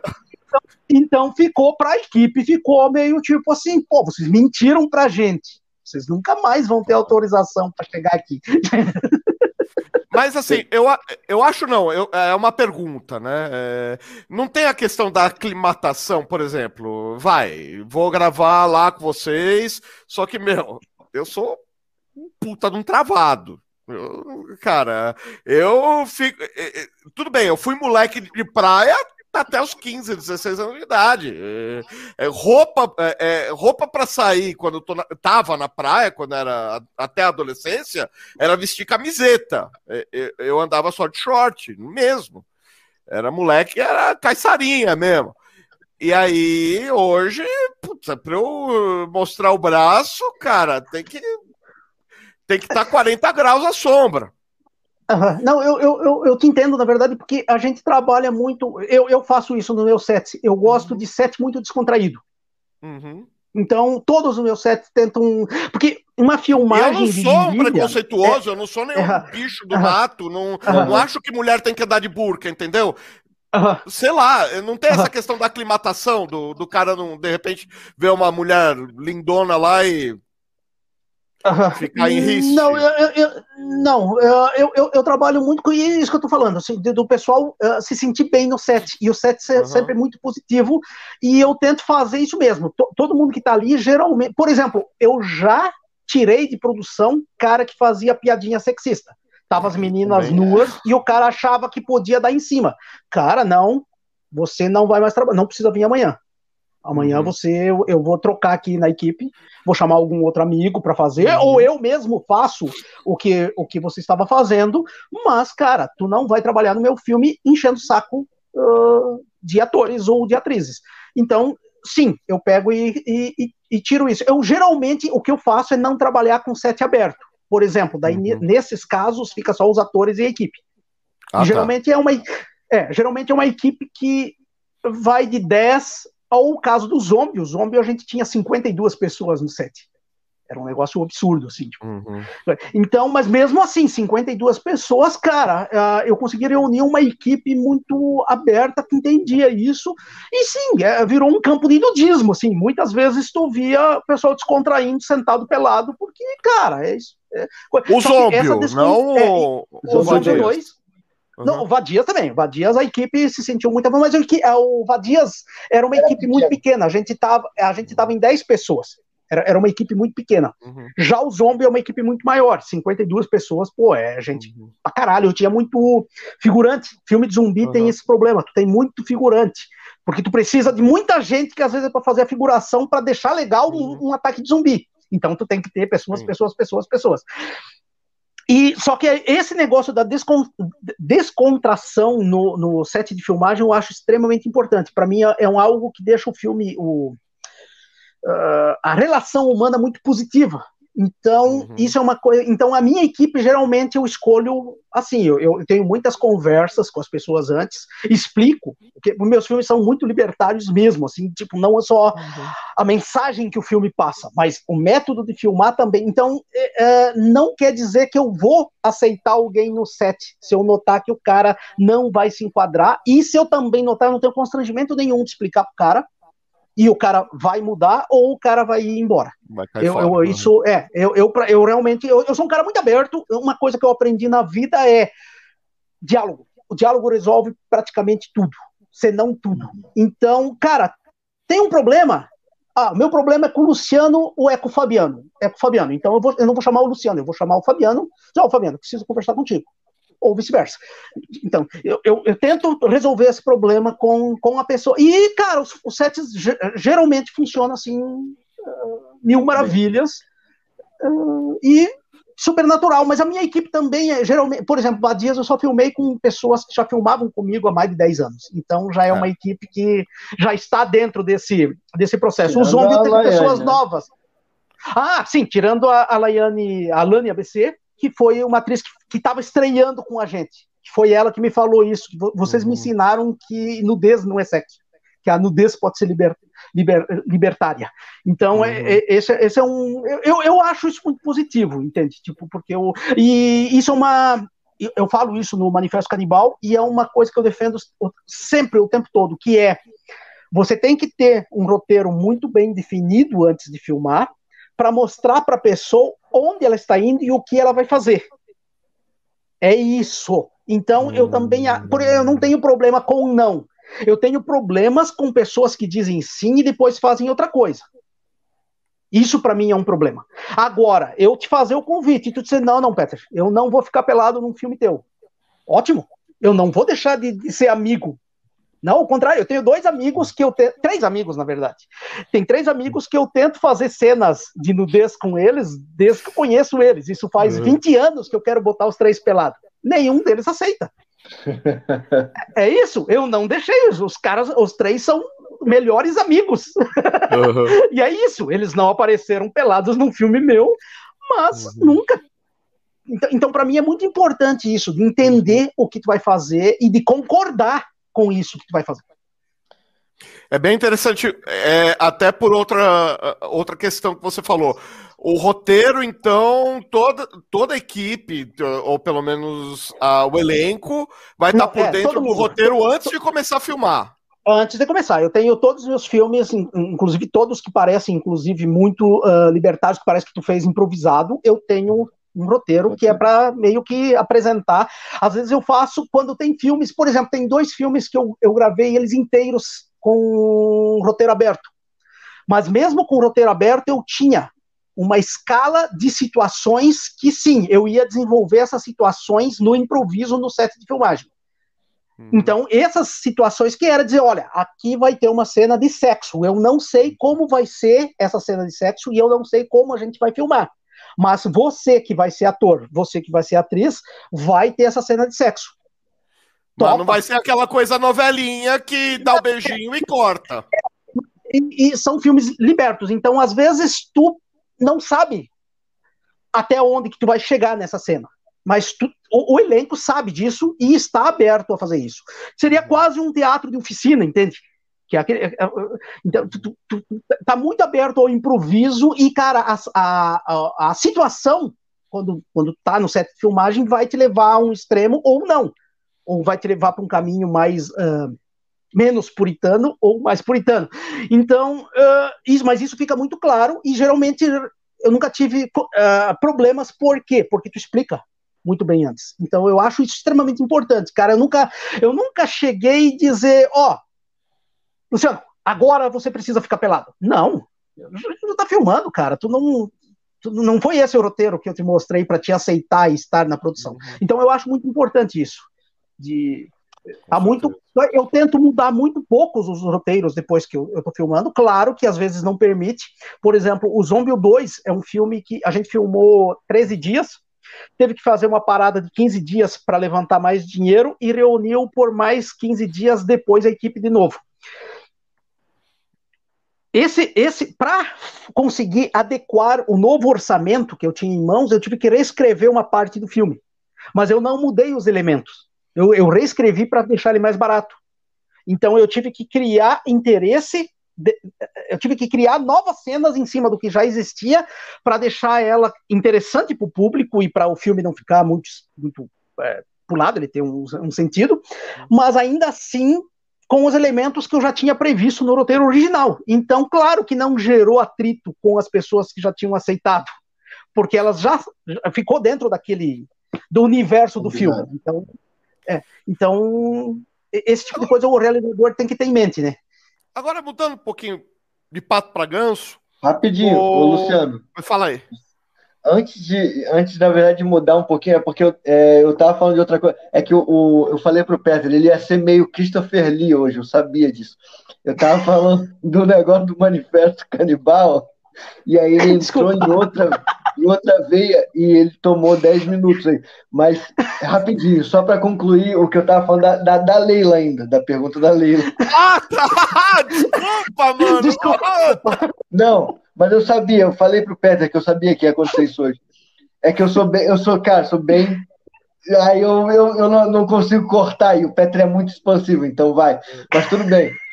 só vou voltar rapidinho, só para concluir, que é o seguinte, eu acho que o, o manifesto a, a, assim, uma importância que ele vai ter para uma geração atual também, é, eu acho que às vezes é de empolgar, porque assim, embora a gente tenha o celular, o vídeo, né, o, todo mundo é, tenha o, o, celular assim à mão, né, todo mundo que eu digo, óbvio, né, é uma grande parcela da sociedade tem o celular à mão, é, a gente acaba banalizando muito o vídeo e a gente tem uma geração mais nova que a nossa, assim, principalmente o pessoal que nasceu, sei lá, após 2000, que às vezes já está até um pouco velho para isso, mas sejam pós 2000 principalmente, que vai ver muita coisa, tem a relação do vídeo diretamente é, ao a, a, vídeo de YouTube, é, necessariamente sem ser um, um sem ter nenhuma narrativa, ou a vídeos ainda mais curtos, né? Tipo de Instagram, TikTok, essas coisas que são vídeos curtíssimos que são feitos para na tentativa de viralizar, né? Aqueles vídeos curtíssimos e pronto. E, eu acho que talvez o Manifesto Canibal ajude a levar a sério assim, cara, você tem uma ferramenta que te permite fazer um filme sabe? Então, assim, não é só é, um, um, vídeo que vai ser de 30 segundos, vai ser limitado em 30 segundos e, a, e você precisa captar a atenção das pessoas nesses 30 segundos. Não, você pode fazer um filme, entendeu? Você pode fazer algo que vai passar, você pode chamar o pessoal, pode passar na tua TV, você pode mandar para o pessoal, o pessoal vai ver, mas vai ver como uma narrativa. Você pode esticar isso, botar uma ideia um pouco mais complexa do que um, um simples vídeo feito para viralizar por efeitos especiais, alguma coisa assim, entendeu? Então, acho que isso é, eu acho que pode acabar dando um ânimo. Eu, isso é o dif diferencial de, por exemplo, eu ter pego a edição do, do livro, formato bolso, que a, a, mentalidade era outra, não existia ainda esse, essa ideia de que ah, tem que fazer vídeos de 30 segundos. Né, o pessoal assiste muito vídeo de. Não, não, eu posso fazer vídeo de quanto eu quiser. E aí a gente vai ver como é que vai vai chegar nos outros isso aí. E eu acho que isso pode ser interessante, o pessoal pegar uma ideia de que, cara, é mesmo, cara, eu posso fazer um filme. Pô, sei lá, tem muitos filmes que foram gravados aí, e é, uns até o Peter cita lá, é Dois Minutos Além do Infinito, não me lembro o nome daquele, daquele filme japonês que é muito bom que é tipo todo gravado em celular, entendeu? Então tem os filmes que já estão sendo gravados em celular, curta-metragem e também longa. É, e, então, assim, e, e, esse filme japonês tem uma produção extrema, um roteiro e uma produção extremamente complexa. Complexa. Ele é um plano, ele é um plano sequência. Então, cara, é um filme genial. É, não, é, ele é um minutos, falso plano de sequência além, total, né? Além, você é nem escolhe, porque, cara, nem o filme plano sequência do Hitchcock. Não, é, não tem. É, não. o Hitchcock era picareta. É, não, mas esse chega a mesma linha, mas é complexo. Ele era uma, eu vou defender o Hitchcock, era uma limitação de técnica. Do rolo. Porque ele. E o rolo ele tinha acabava. Os rolos, ele tinha que tocar o rolo, né? Então. É, isso não, mas, é louco. Mas eu acho isso, acho que talvez vai mudar essa mentalidade de tipo. Deixa de, de tentar fazer esses vídeos de 30 segundos por causa. A não, não ser que seu filme. Fazer as Isso, e tu pode fazer as duas coisas ao mesmo tempo. Tu pode sim, sim, não. E você um pode fazer filmes que peçam a duração de 30 segundos. Uhum. Mas. Desculpa, fala, Fabiano. Não, não, é isso, é isso. Mas sem essa limitação de fazer filmes para um, um aplicativo tal. Não, vai. É que eu queria emendar o seu comentário numa, numa outra questão, só fazer um corte aqui. O, eu vivo pelado, minha carteira não tem uma moeda de 5 centavos. Então, Negro Gato, eu também. Só que a questão é que esse pelado é involuntário nosso. No caso é, do eu já tem que ser eu preciso de, eu, eu preciso dizer agora que eu já encontrei a carteira dele num campo de nudismo.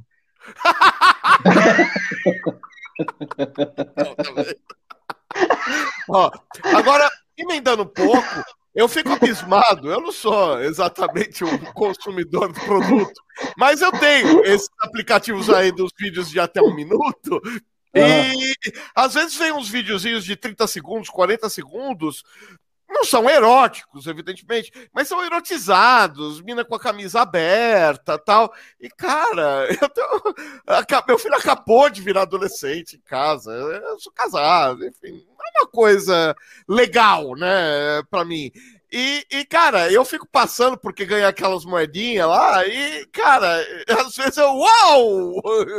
Eu não tô olhando, só passo dela e, uau! Passou! E aí tem a pergunta do Vanderlei. Essa pegada, talvez no caso de vocês não, mas vamos dizer assim, de uma maneira mais genérica, a pergunta dele. A pegada do pelado é devido ao estigma da porno chanchada nacional ou é um enfoque para angariar público? Porque tem muito disso hoje, até do ego da, da, mulherada, não, de ficar pelada ou seminua para falar, não, não, eu sou gostosa e estão me desejando, por isso que vem o meu, Não, é... eu Atualmente, eu, eu não rodei mais filmes com nudez, uh, até porque eu, eu, fiquei numa pegada de filme mais político, na real. Eu, eu, eu, estou numa pegada de filmes mais políticos, e agora, na verdade, depois que começou a pandemia, eu não fiz mais filmes. Eu estou escrevendo os livros, né? Aconteceu uhum. o Canibal Filmes e o coisa.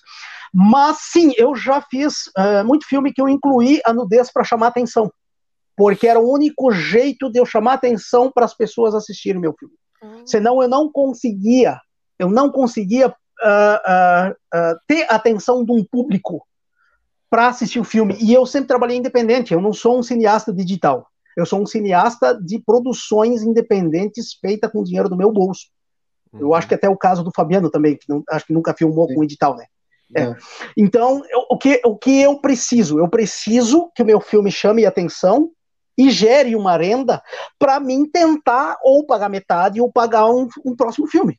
Então, eu trabalho muito com isso. Para mim é muito importante. Hoje sim tem uma coisa que a gente está testando com os livros, tem funcionado perfeitamente, que é o financiamento coletivo. Eu, eu, eu te confesso que nesse momento eu ainda não sei se eu vou uh, estender isso para um curta. Meu curta novo teve um problema de orçamento. Eu escrevi um curta muito, muito caro uh, de produção. Uhum. A gente orçou isso e ficou em 130 mil reais. É um curta que eu quero fazer muito, mas só que 130 mil reais eu tenho que dar um jeito de expandir isso para longa. Uh, tentando manter dentro, sei lá, de ir para 150 mil no máximo. Uhum. Então, uh, isso realmente é algo. Uh, eu provavelmente não vou conseguir fazer nesse, nesses tempos de pandemia esse, esse curta, mas a, a nudez para mim, sim, é, às vezes ela é um chamariz para fazer novas produções sim, eu incluo às vezes a nudez por esse motivo, mas ao mesmo tempo eu sou um cara que defende muito a nudez. Eu gosto de nudez, mas uhum. é, é, isso que eu falei antes. Para mim, a nudez não, não, não está necessariamente ligada a sexo. Eu, eu acho muito bonito, eu, eu, acho muito bonito o corpo humano uhum. uh, pelado. Eu gosto muito. Eu já fiz curta só com câmera passando no pênis do cara. Eu tenho, um, eu, tenho um, eu tenho um longa que tem um minuto e meio de um close de um pênis. Longa? É o, a, o, o, curtição, o, ah, é. o curtição do Vacalho tem um minuto e meio, assim, que é a câmera aproximando de um, de um pênis enquanto toca uma música legal. Entende? Porque é um filme experimental e eu queria muito mexer com essas reações. E tem um cunho político. Ah, e o filme político, inclusive. Eu tenho um, filme chamado Filme Político, que é um pênis e uma vagina. Então, eu, eu, eu, eu, eu gosto esteticamente, eu acho muito bonito as genitálias uh, plasticamente registradas e... em vídeo. E, então, para mim, eu, às vezes eu, eu, não gosto de falar disso porque para mim é muito natural. Então, se colocam a, o pecado cristão nas minhas produções, isso é exatamente não é exatamente um problema meu, é mais um problema da tua, é, é mais um problema da tua formação. Uh, católica ou evangélica, enfim. Mas, enfim. Então, eu vou continuar quando o filme pedir, eu vou continuar colocando nudez, independente de agradar ou não agradar. Eu, isso é, é uma, é uma escolha, eu vou continuar colocando. E é isso mesmo, porque eu tenho. Mas... Uh, eu tenho noção do que eu estou fazendo, então eu, eu, tenho um motivo de colocar isso. Só que hoje uhum. é, já perdeu um pouco essa função de chamar público. Hoje tu consegue uhum. com festival. Eu fazia isso mais antes, quando a internet ainda não era tão forte, então tu precisava chamar atenção. Eu, eu, eu venho de uma época que a gente alugava cinema para exibir os filmes, para ter bilheteria. Segura um pouquinho, então... que é a minha pergunta, a próxima pergunta. Deixa só o Fabiano falar o que ele quer sobre a questão da nudez. A próxima é sobre isso, calma.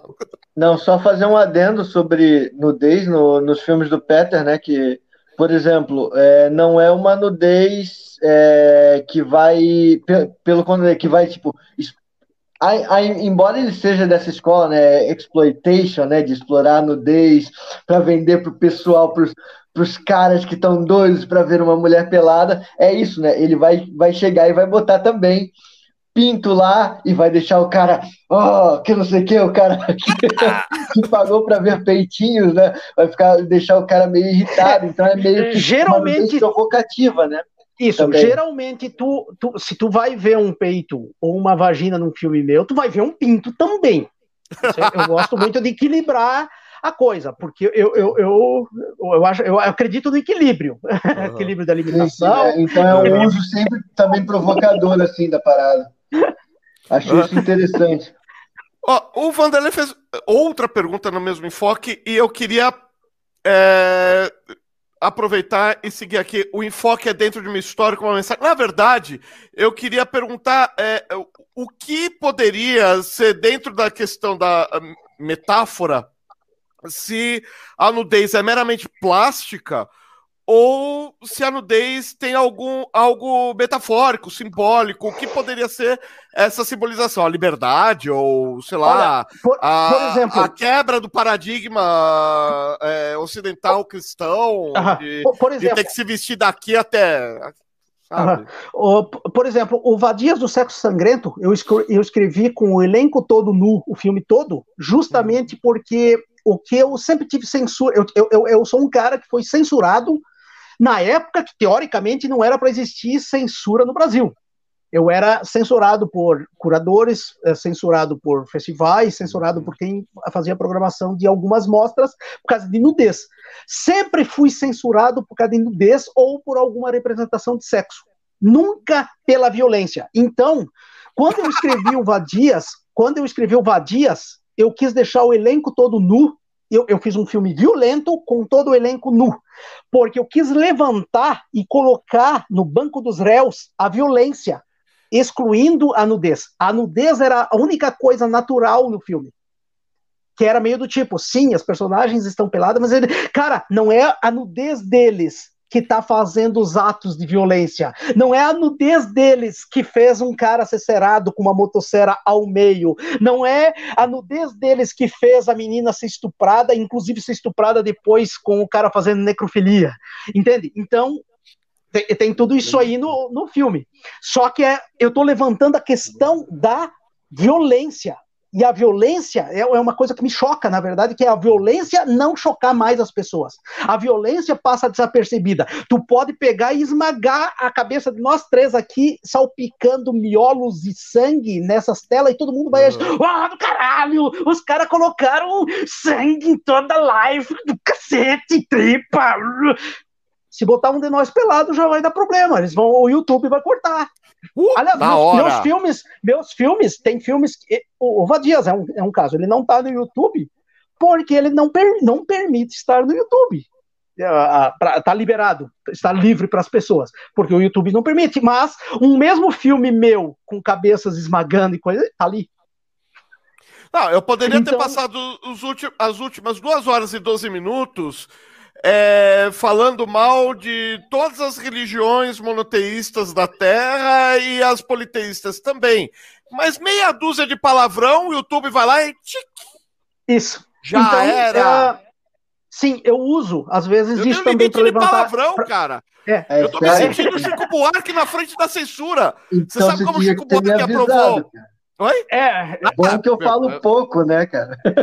É, eu, eu, eu, não tô prestando atenção se eu falei Não, mas eu vou classificar lá com, com palavreado, não, vou classificar direito, não se preocupa não. Palavreado o... cinema do lixo. É, não, hoje a coisa tá adulta, né? Ah, mas, cara, é, é, eu tenho que classificar lá. Tem mais, tem mais de quatro palavras de baixo calão, como mas, merda, mas... cuzão, filho da puta. É, tá que assim. não pode. Então, mas concluindo a pergunta dele, cara, para mim a nudez é uma ferramenta política. Não é meramente a nudez, é, é político. Uh, tem um cineasta que eu gosto muito, eu só vinha descobrir isso depois de muito tempo. Uh, ele se chama Koji Wakamatsu, é um cineasta anarquista japonês. Ele fez muitos filmes políticos eróticos para Nikatsu, que é um estúdio japonês de principalmente cinemas, uh, cinema erótico. Uh, ele fez muito filme político erótico para fazer o público ver. Só que, claro, ele tinha a favor dele a sala de cinema. Sala de cinema tu não tem como tocar para frente. Eu fazendo isso em DVD e fazendo isso em YouTube, a pessoa pode pular o que se eu botar um personagem discutindo política, ele pode pular para a cena de sexo. No caso do Sim. cinema, para ele tinha também essa função, que era fazer o cara entrar, o cara entrou lá para ver meninas peladas. Mas via uma discussão sobre o exército comunista armado nossa, cara, eu ia falar. Cara. Para derrubar, o imperador japonês. Entende? Então. Eu ia falar, coloca as duas minas pelada, sentada discutindo leninismo e stalinismo, cara. Leninismo, mas... é, é, stalinismo e trotskismo, uma pelada, dane-se. Um diálogo mas, de 20 aí, minutos. Mas, mas aí eu, eu, eu, eu, sou um cara que gosta muito de nudez mesmo, assim. Para mim, é. eu tenho uma paixão por nudez, mas não, eu não estou falando nudez de pornografia normal. Entendi. Não, estou falando da nudez, não só artística, como a nudez que, que trabalha a favor da narrativa do que tu quer contar. Então, uh, eu, eu, espero ter respondido ó, a pergunta dele. Não, mas fazer cinema com coisa gratuita, qualquer coisa gratuita, não, não faz muito sentido ah, também, cara, né? Uma explodindo, se tu colocar gratuito, também vai chamar público. Ah, sim. Os zombie, eu enchi de tripa, porque tripa me garantia público na Europa. O principal diferencial do meu filme na Europa, por isso ele foi lançado, por isso ele passou em todos os principais. Ele pegou seleção em Cities, que é um dos principais festivais de cinema fantástico de, do mundo. Uh, porque qual era o diferencial de uma produção vagabunda de baixo orçamento brasileira para o resto dos filmes europeu e americano e asiáticos? Todos os efeitos que eu fiz eram práticos. Todo o sangue respingado era de verdade. Toda a tripa jogada era, era látex. Era, era, efeitos práticos, cabeças mecânicas, uhum. uh, braços equipados, uh, feito de látex, próteses. Então, então, isso foi diferencial. Por quê? Porque o público lá está muito cansado de ver tudo isso feito. Por exemplo, tu vê aquelas produções com o mesmo orçamento de meu, com um CGI muito vagabundo. Sei lá, corta ah. a cabeça do a cabeça Mas... do Luciano, fica um sanguezinho, que só apagaram a tua cabeça e botaram uhum. um sanguezinho. Não, Não tá fazendo isso até em The Walking Dead, cara. Isso, era uma cabeça real, uh, uh, uma, cabe uma prótese de cabeça imitando a tua cabeça real que nós tirávamos. É. Isso, nós tirava um molde da tua cabeça, colocava ali no ator, chegava e cortava fora e colocava o sangue. Cara, teve. Isso foi uma das coisas que atrasou, às vezes, o cronograma do filme, porque é muito difícil tu dirigir esguicho de sangue. E, e, dirigir onde que cai uma cabeça. Então tem, tem, tem cenas de cabeça rolando que é tipo 15 take tem sangue respingando, que eu queria que o sangue respingasse numa direção por composição de cena, e a coisa não acontece, cara. E tu tá lá, e tu tá lá, filmando. Tudo, faz é, enfim, é isso aí. Fazer filme gore é uma eterna briga com quem empresta as, as locações e com pinturas novas depois. Aí a, e o problema é a droga do isso, pinto. Tu, tem uma pós, tu, te, tu tem uma pós, tu tem uma pós-produção depois que às vezes tem que pintar a casa que tu pegou emprestada. Enfim. Nossa. pegar aqui a, a, a, o comentário da Leila, muito foda. E essa ideia do fazer com que o, o que tem serve para muitas coisas, várias formas de arte, é muito motivador. Autoajuda se autoajuda. Leila, sou só eu ou você também está empolgadíssima para começar a escrever e fazer alguma coisa, mesmo que seja um, um filme de dois minutos. Eu tenho. A, a Leila é artista plástica. Eu tenho os, ah, os trabalhos dela. Ah. Aqui é a ilustração da Leila. Ah. Ela é uma artista genial. Mas as book ela, dolls também. Ah. Ela faz umas pinturas. E isso aqui é dela também, cara. Eu acho nossa. Fantástico. Tem o Frankenstein e a noiva dele. É, a noiva. Então, a, a Leila tem um Instagram muito bom, que, que é as artes dela, uhum. Leila Book Art. Eu, eu recomendo o pessoal que curte arte realista e. Aliás, arte em geral, pintura, uh, dolls, tudo dá uma. A, a, a, Leila tem um trabalho incrível, assim, tipo, então, pô, muito feliz que ela está assistindo. Guilty as charged. muito feliz que ela está assistindo a gente falando aqui. E eu, Nossa, eu sei que ela gosta bastante, eu sei que ela gosta bastante do, do Manifesto Canibal original, né? Então. Uh, sei que ela é uma é, entusiasta não, do, do, faça, do, do, do, faça, você mesmo, né? E sou muito fã da arte dela. O sexo é natural, fomos criados pelados, o ser humano através da religiosidade que criou.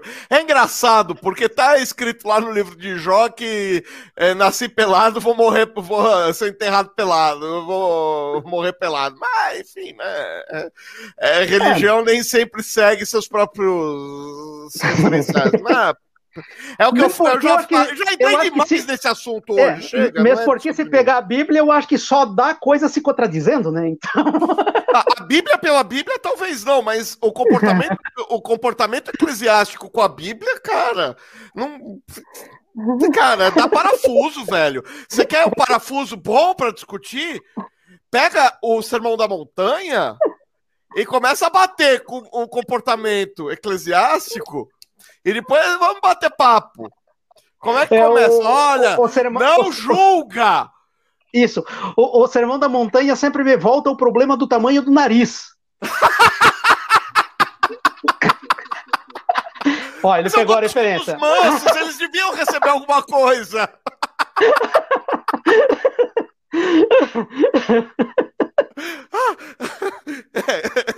Também, sempre vem essa cena na mente.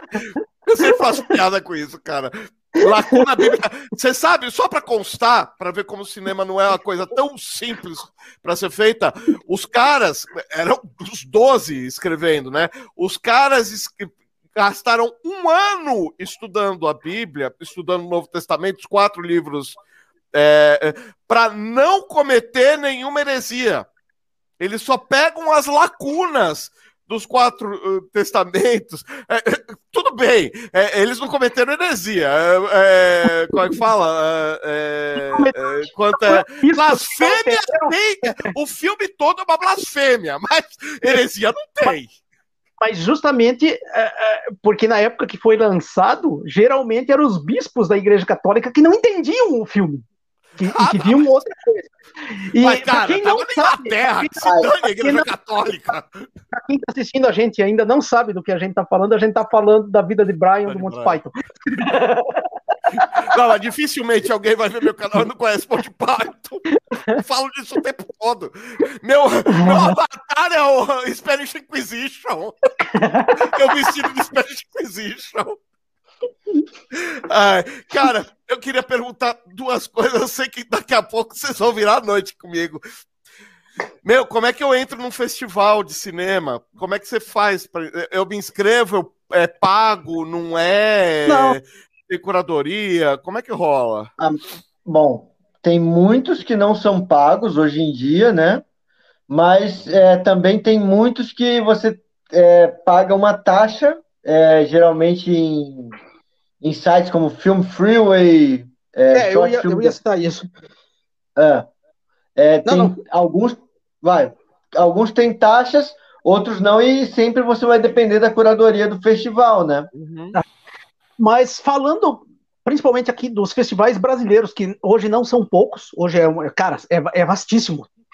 Hoje, eu, eu uhum. não sei dizer quantos festivais tem, mas eu acho que se bobear, passa de 500 ou 600, assim, tipo, é, é uma grama, gama muito... Eu, eu que estou inserido no meio, não consigo acompanhar.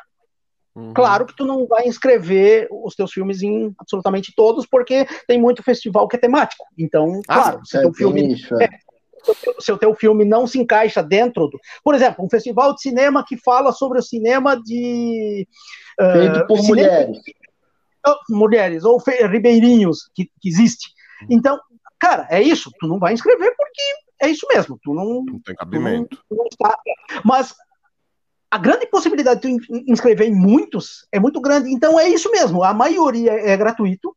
E uh, tem alguns festivais, tem algumas páginas de. Por exemplo, tem uma página que eu sigo no, no Facebook que se chama Tô Dentro. Eu, eu recomendo para como a primeira porta de entrada, assim, para quem tem interesse em acompanhar festivais que estão com inscrições abertas, essa tô dentro.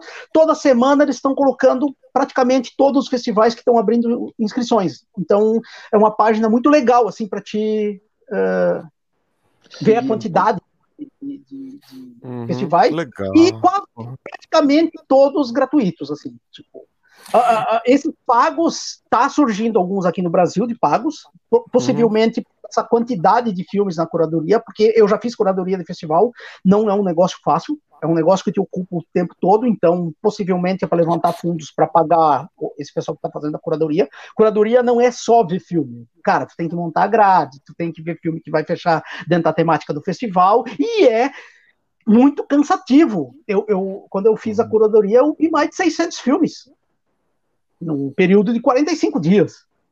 Então, para fazer curadoria não é realmente um negócio muito fácil. É um negócio que tem que. fica fazendo curadoria. Por é. exemplo, fazendo curadoria de um festival, eu não poderia estar envolvido nesses outros três projetos que eu estou envolvido. Porque uhum. simplesmente, cara, tu não vai conseguir. Tu, tu pode escolher um outro filme que tu já viu, mas eu acho injusto. Eu, eu não aceitaria fazer a curadoria nesses moldes. Porque é, é até uma uhum. questão de ética pessoal, né? Claro. Eu quero ver todos os filmes e sim, descartar porque por algum motivo eu achei que não tem nada a ver com aquele festival. Ou não está com uma qualidade técnica que eu acho que. Ou não tem um roteiro interessante. Sim, tem muito filme que é realmente muito ruim. Não, não, uhum. não vamos dizer que só temos filmes maravilhosos. Não, a gente também tem muito, muito, muito filme ruim.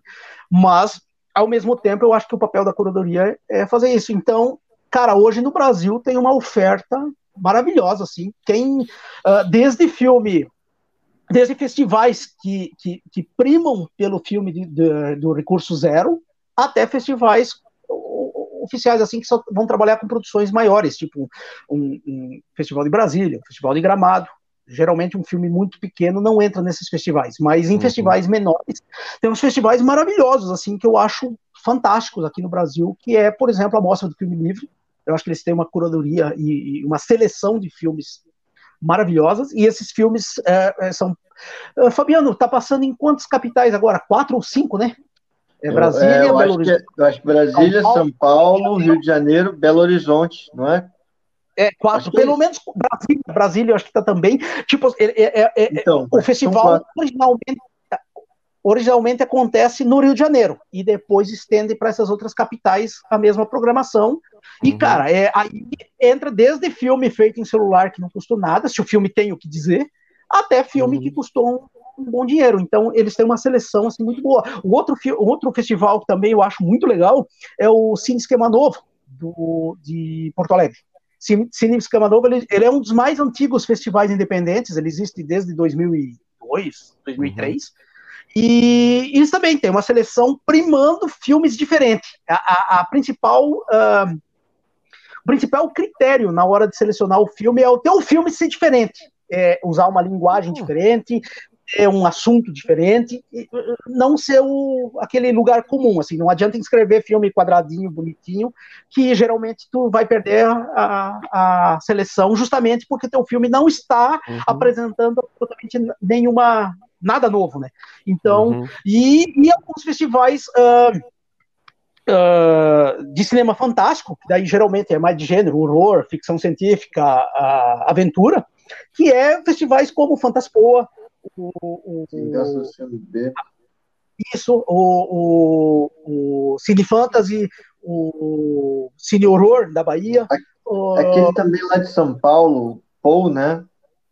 É isso, o Paul, o os festivais do Ivandro, Ivandro Guaru Fantástico, Guaru, Guaru Fantástico, Fantástico é, é, é, então tem muitos festivais que estão acontecendo assim que, cara, para quem faz cinema gore ou cinema de horror ou ficção científica, a gente tem uma cara, são dá para passar um ano com o teu filme rodando o país todo porque tá tendo festival em qualquer lugar. Todo, todos os estados têm o seu festival uh, fantástico, né? E isso gera algum tipo é, posterior de, de retorno, alguma coisa? Pra... Uh, eu já consegui oficinas. É, é, falando financeiramente, assim, o filme passa. Geralmente, se ele desperta interesse, tu consegue oficina, tu consegue dar cursos. tu consegue, às vezes, uma exposição que te garante uma distribuição. Cara, foi numa então, mostra do filme livre que eu conheci o Peter, por exemplo. Duas vezes, né? Na mostra do filme livre que teve retrospectiva. A gente fez um filme junto. Se tu quiser sim, falar sim, um pouquinho então, do...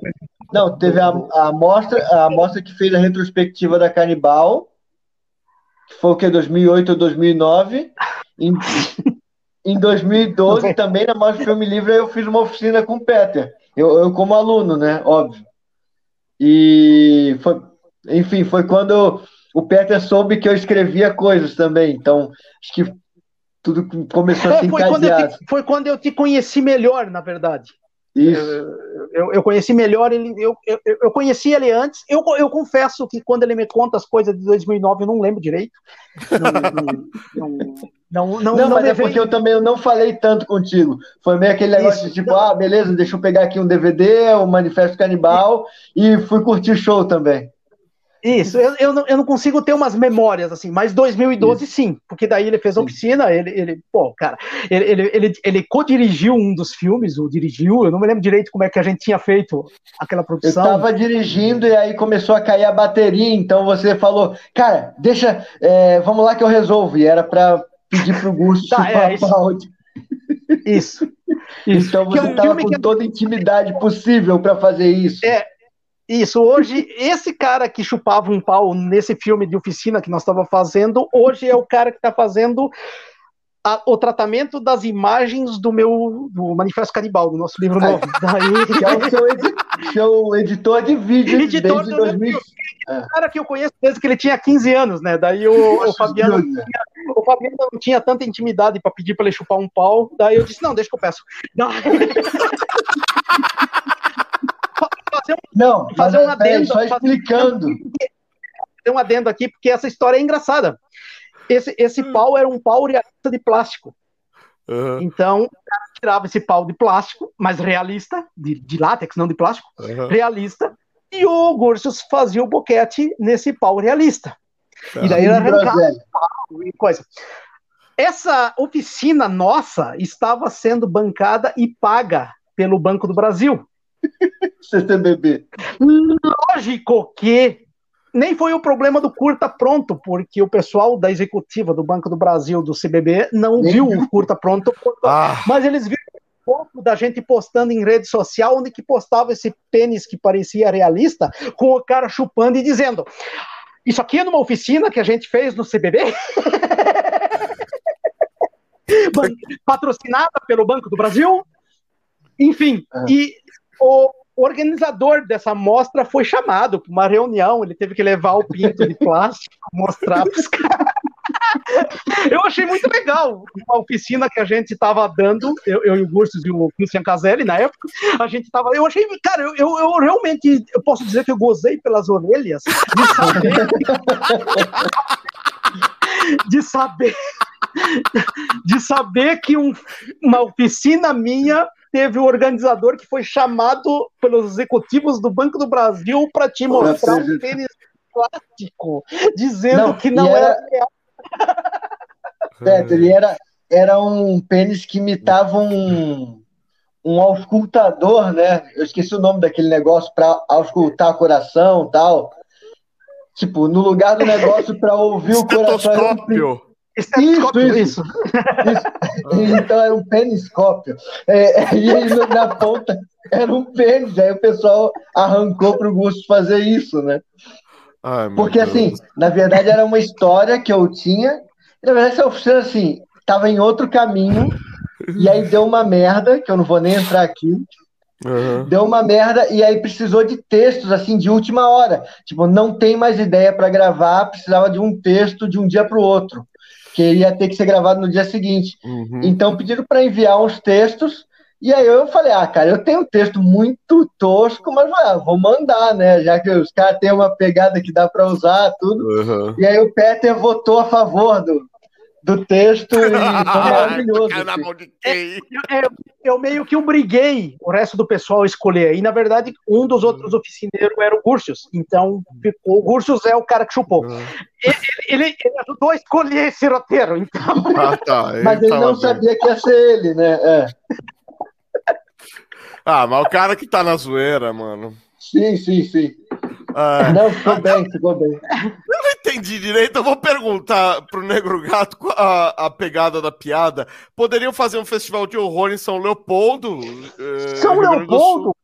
Mas São conhecido Leopoldo como. São Réu, iria combinar? Dois, dois, dois, 2004, eu não lembro o nome do festival, mas talvez o Negro Gato conhece o Daniel Macedos o Daniel Macedos organizava, era, era, não era exatamente só horror, ele era um festival de cinema experimental e de horror. Então ele, ele misturava os dois gêneros, e isso acontecia na Unicinos. E, o, ele deve conhecer a é, Unicinos, é, então, é uma. É, é, é, é, e tinha um público bem bacana, assim. Isso, isso foi 2002, 2003, 2004. Depois talvez mudou a reitoria, talvez mudou alguma uhum. coisa, ou o, Macedos, que era quem. Eu, eu não sei que ano ele se formou, pode ser que ele também se formou e não teve alguém para levar isso em frente.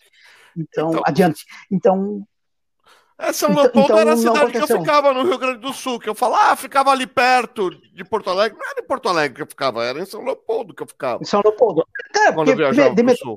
Transurb é tipo, acho que é meia hora de Transurb. Meia hora, exatamente é, é muito perto, na verdade. Então, São Leopoldo já, já aconteceu mais coisas, mas eu, eu te confesso que hoje talvez falta um Daniel Macedos para aquela pessoa para agitar, que talvez até pode ser você mesmo, porque eu parto muito do princípio de agite você mesmo as mostras na sua cidade. Se a tua cidade não tem, São Leopoldo não é uma cidade tão pequena que não, não. permite um festival bacana, mesmo porque não, se tu tiver festival bacana em São Leopoldo, tu vai também chamar pessoas de Porto Alegre, Canoas, de então, Baíba, tem Canoas, Novo Hamburgo, tem Isso. Portão, tem tudo ali do lado, pô. Isso. Então eu acho muito, muito, eu, eu, eu gosto bastante de São Leopoldo. Eu acho uma cidade bem, bem gostosa para fazer eventos assim. Eu tenho boas lembranças de, são ah, Leopoldo. eu gosto do povo de São Leopoldo, cara. Putz, uma galera muito gente boa lá. Bom, enfim. É, São Leopoldo, aí... eu quero contar uma história rapidinho. Eu Conta. tive um amigo, eu tive um amigo que estudou seis meses para ser pastor. Eu, eu, não lembro o nome do, da, da universidade dos pastores lá, mas era dos pastores uh, luteranos. Isso. Daí, quando ele estava uns quatro meses na faculdade, ele chamou eu e o Leomar Vasalabi, que era o maquiador dos meus primeiros filmes, e a gente foi para lá tomar vinho.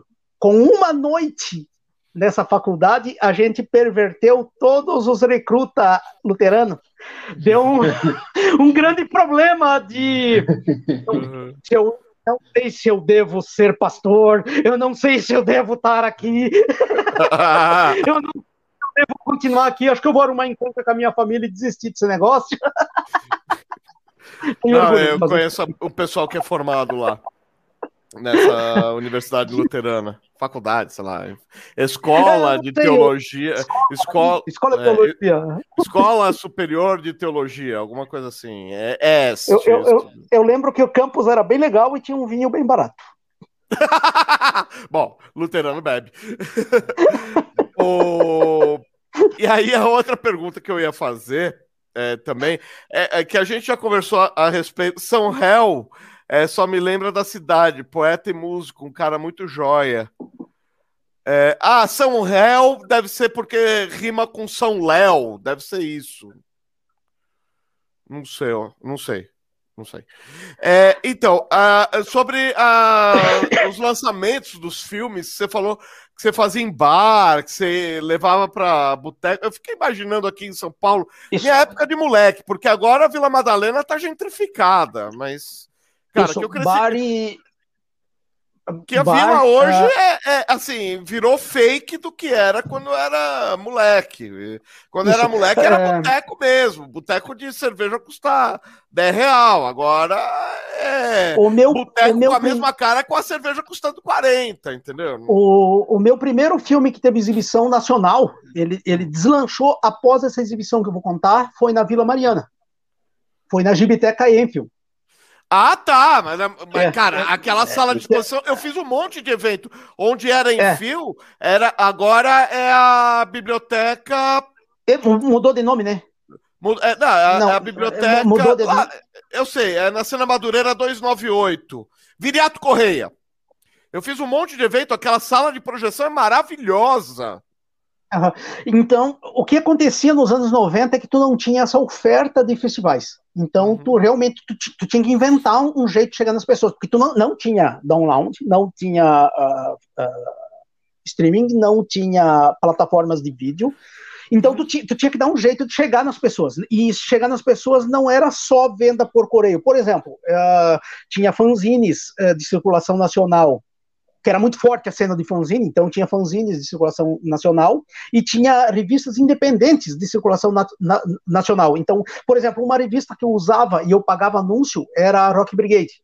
Uhum. Então eu conseguia chegar com o meu anúncio, com o meu endereço para a pessoa escrever e comprar meus filmes em todo o território nacional. Eu sempre tive essa preocupação de não ficar restrito à minha cidade. Uhum. Eu, eu, sempre quis, pelo menos, chegar no, no país todo. Eu tive, eu tive, sempre essa ideia de que o meu filme não era para não era para meus amigos, era para todo mundo. Sim. E tu tentava fazer isso. Uh, então tu tinha que criar. Um, um, um dos métodos mais fáceis de chegar em muita gente era fazer exibição do teu filme com uma banda. Então, uhum. geralmente, o meu, o meu modelo de show era três filmes meus, que podia ser dois, dois curtas e um média, ou três curta, um longa, ou três médias, que eu, eu fazia muito filmes um atrás do outro, no, na década de 90, porque tinha demanda. Então, tu fazia isso, três bandas, tocava uma, passava um filme, tocava uma banda, passava um filme, tocava uma banda, encerava passando mais um filme, ou às vezes encerava com uma, uma terceira ou quarta banda. E a coisa funcionava muito bem, cara. Tu, tu fazia lançamentos. O Zombie, eu não, eu não lancei na minha região. O Zombie eu lancei em Porto Alegre, o Monstro Legume eu lancei em São Paulo, o Vadias acho que eu lancei no Rio, o, o... uma série de filmes, o Raiva foi em Curitiba, tinha filme, o Gore Gore Gays foi em Porto Alegre, então tu tinha sempre um, um leque muito grande de possibilidades de fazer shows e depois isso virar turnê.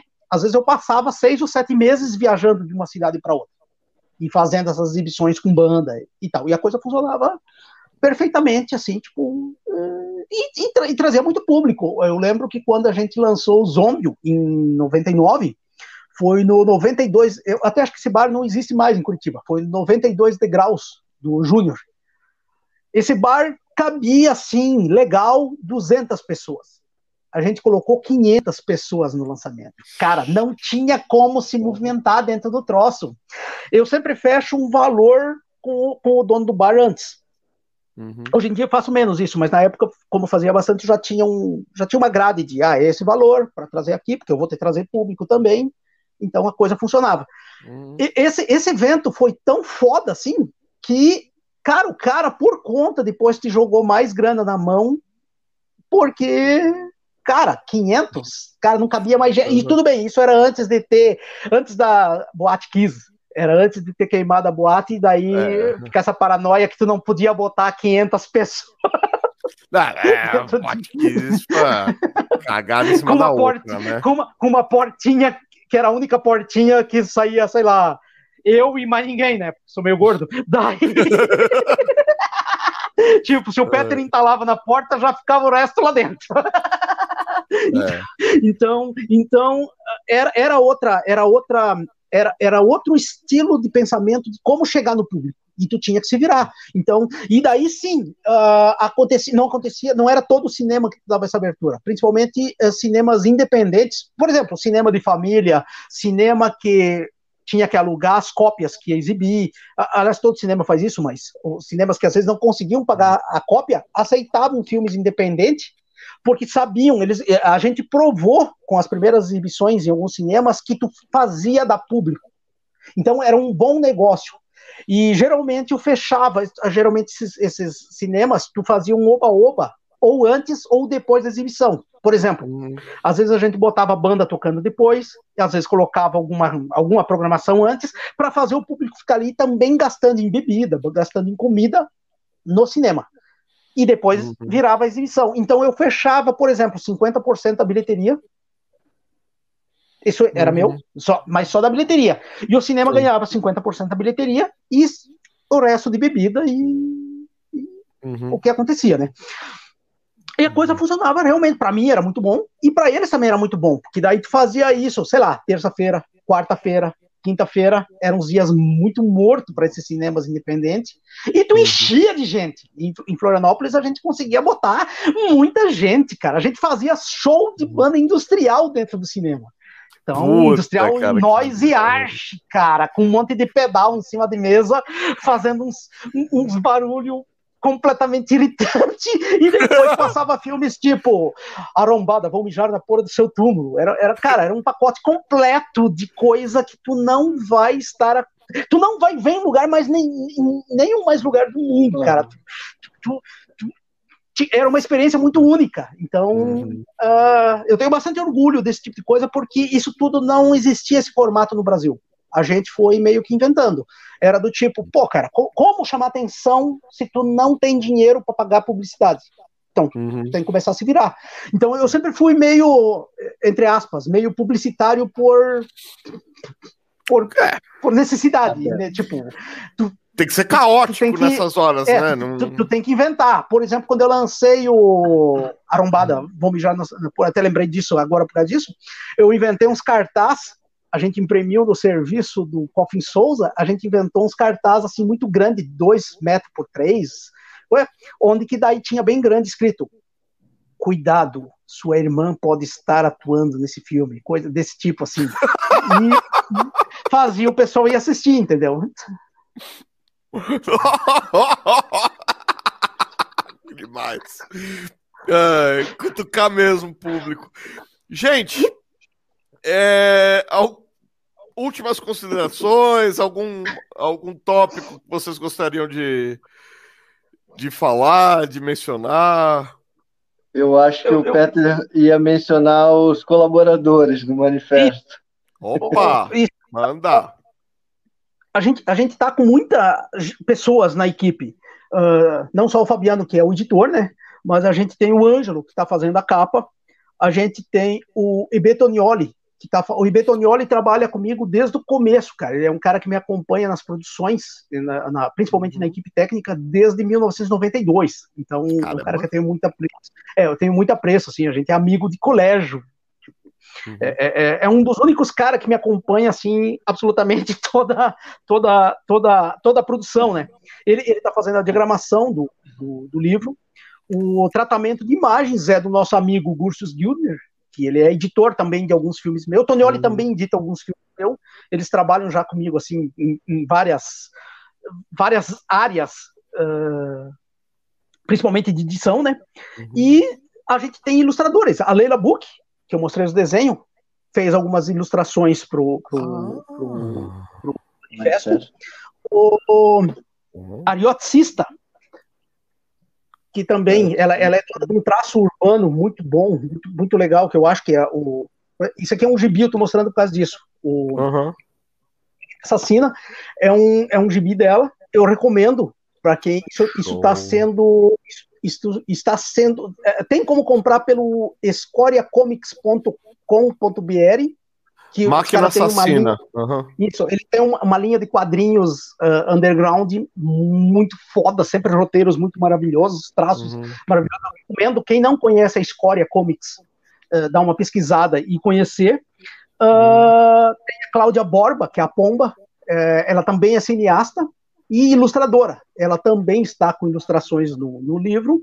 A Kel Cândido, a Kel Cândido também tem algumas material dela aqui na, ela também é dona desse traço incrível aqui, também está de colaboradora no, no, no livro, né? Ela Nossa, cara, você não tem noção que, como eu gosto disso. Minha família fazia esse tipo de traço, cara. É, e, e o outro colaborador do, do, do, livro também é um outro amigo meu de tempos de colégio, que é o Ayrton Bratz, que o Ayrton Bratz faz uns, uns um, umas espécies de charges, assim, com os traços bem, bem limpo. E uhum capítulo que ele ilustrou, eu não posso falar ainda desse capítulo, mas é um capítulo que eu acho que o pessoal vai curtir muito com as ilustrações provocativas e o assunto provocativo do, do capítulo. Hum. E é sobre como fazer filmes bons. Ué, tem isso? tem. e na, nada é mágico, mas às vezes pode ser mágico. Enfim, tem que ler para. É, então, esse, esse, esse pessoal todo tá junto com a gente nessa, na produção do, do manifesto. E é uma equipe assim muito gostosa de trabalhar, porque todo mundo é talentoso pra caralho e todo mundo dono de uma arte muito foda. Então eu, eu recomendo o pessoal que ficou interessado aí pelos traços. Todos eles têm páginas em Instagram, páginas em, em Facebook. Uhum. É só pesquisar pelo nome. E para quem não conseguiu pegar o nome, eu repito, vou, vou, uh, visitem o nosso projeto no Catarse, onde que tá, o nosso projeto está lá bem Bem Catarse.me barra Manifesto Canibal, galera. Isso aí. Aê! É que isso vai Enfim. pro áudio também, vai pro Anchor, vai pro ah, é verdade. Google, então eu já falei de propósito, mas...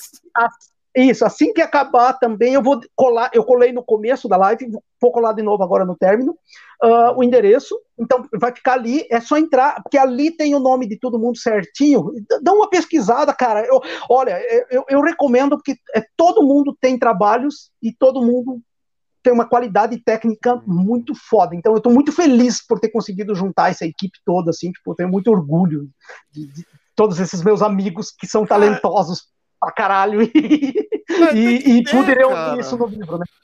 E, ah, sim, e, e, e tô esquecendo, o, o, livro é escrito pelo Coffin Souza. Coffin Souza, o Coffin Souza, eu tenho que falar do Coffin Souza, porque o Coffin Souza, ele foi uh, o coprodutor de basicamente uh, todos os filmes que eu fiz de 1996 até meado, comecinho dos anos 2000 a gente tem muito filme produzido junto. E depois, mesmo que ele parou de trabalhar na produção, ele continuou sendo ator em todos os filmes. Então, ele tem muito personagens muito legais, assim, que que ele fez nas produções.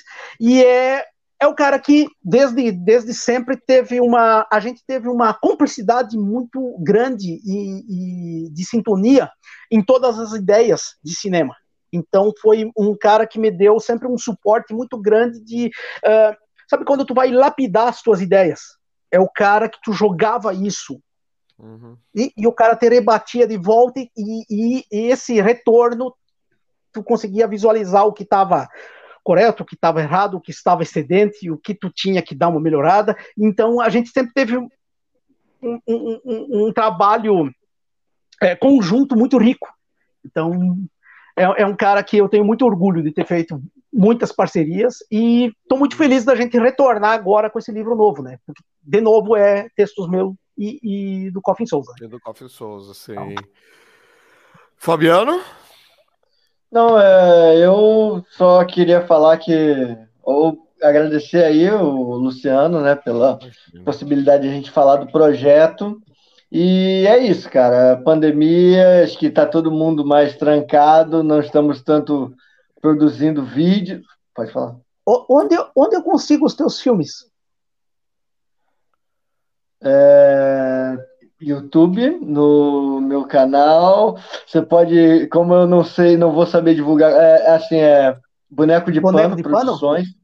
Isso. É, mas você pode ir pelo o link do guia do Peter, aí ele falou que o terno do Zé está em quarto ali, então, ó. Quarto ali, isso. Tá isso. É, tem o DVD também, né, para venda, mas enfim, eu é só entrando em contato comigo mesmo. Ou, ou, ou na mão do ah, eu quero fazer... o único lugar que foi vendido. Luciano, a gente tem tempo ainda para falar de mais uma produção Pode, que o Fabiano está. Tá, tá. O, a gente a gente não falou disso, mas eu, eu tenho que falar disso, cara. Ah. isso aqui é um lançamento independente do brasileiro do Gursius Gilder, que é o filme novo do Gursius Gilder, que é o Pazucos. Uhum. Esse é, ó, isso é independente, é prensado em fábrica, com luva. Prensado. É. Abre, são dois DVDs. E um livreto. Que e, pariu! E, um livreto, um livreto colorido, lindo, lindo. colorido. Lindo, lindo, lindo. De, de 56 páginas. Então Nossa, eu tenho que falar desse, eu tenho, eu tenho, eu preciso, eu preciso falar dessa, dessa produção, por quê? Porque esse filme foi feito num sistema de guerrilha, produção muito pequena. Eu não sei direito quanto eles gastaram, mas não passou de 10 mil reais. Foi uma esse, esse filme passou em tudo que é festivais do mundo, passou na Rússia, passou na França, passou na Finlândia, passou nos Estados Unidos, Canadá, enfim, Japão. Eh, eh, tem um dos distribuidores. Opa, peraí, eu peguei o negócio errado. Tem, eu não sei se eu vou conseguir mostrar aqui, ó, mas isso aqui é tudo é, isso aqui é tudo distribuidores mundiais. Eu tenho orgulho, eu estou aqui também como distribuidor. Então, mas é, é, um filme que ele.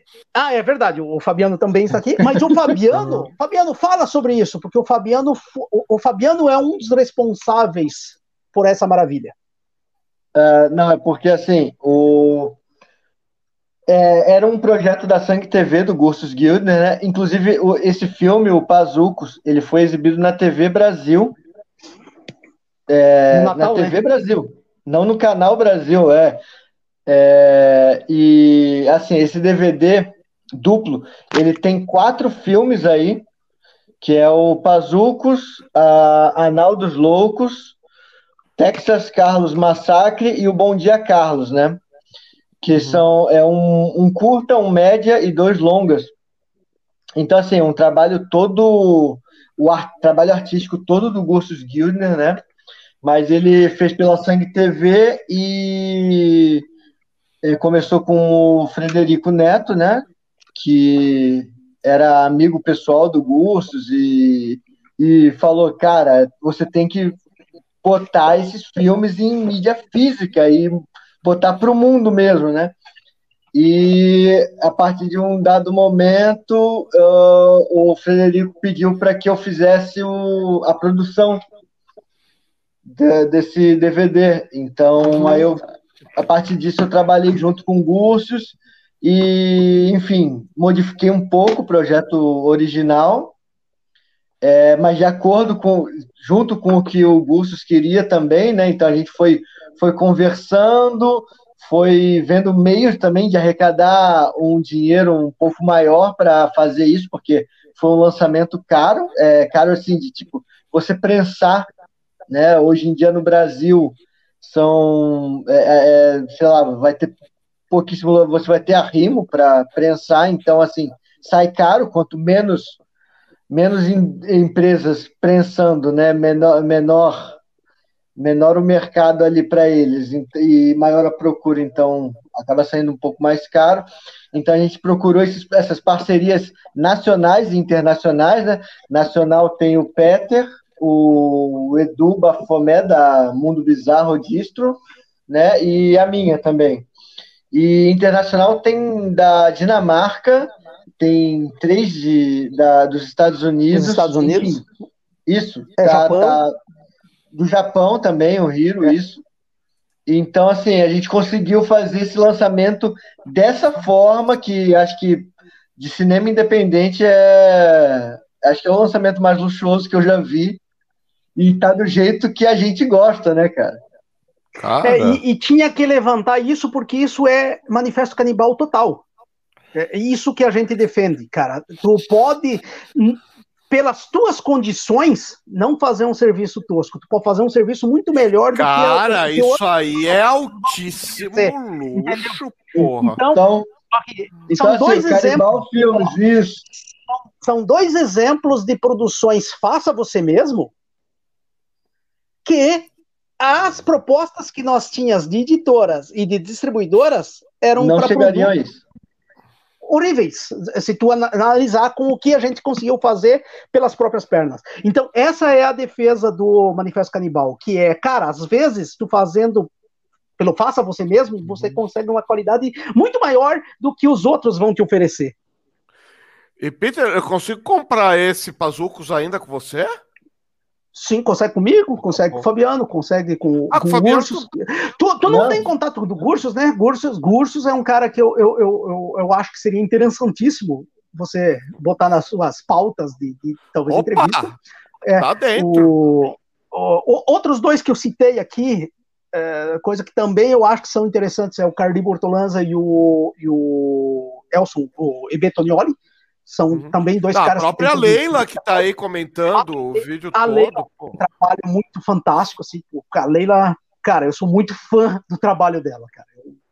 Eu, eu, eu fiquei, eu, né? Eu descobri ela tenho, hoje eu, eu, tenho, eu tenho muito orgulho. Eu já usei ela fazendo uh, storyboard de filme. Eu não sei desenhar, então eu eu, eu, eu, eu faço palito man, assim, horríveis.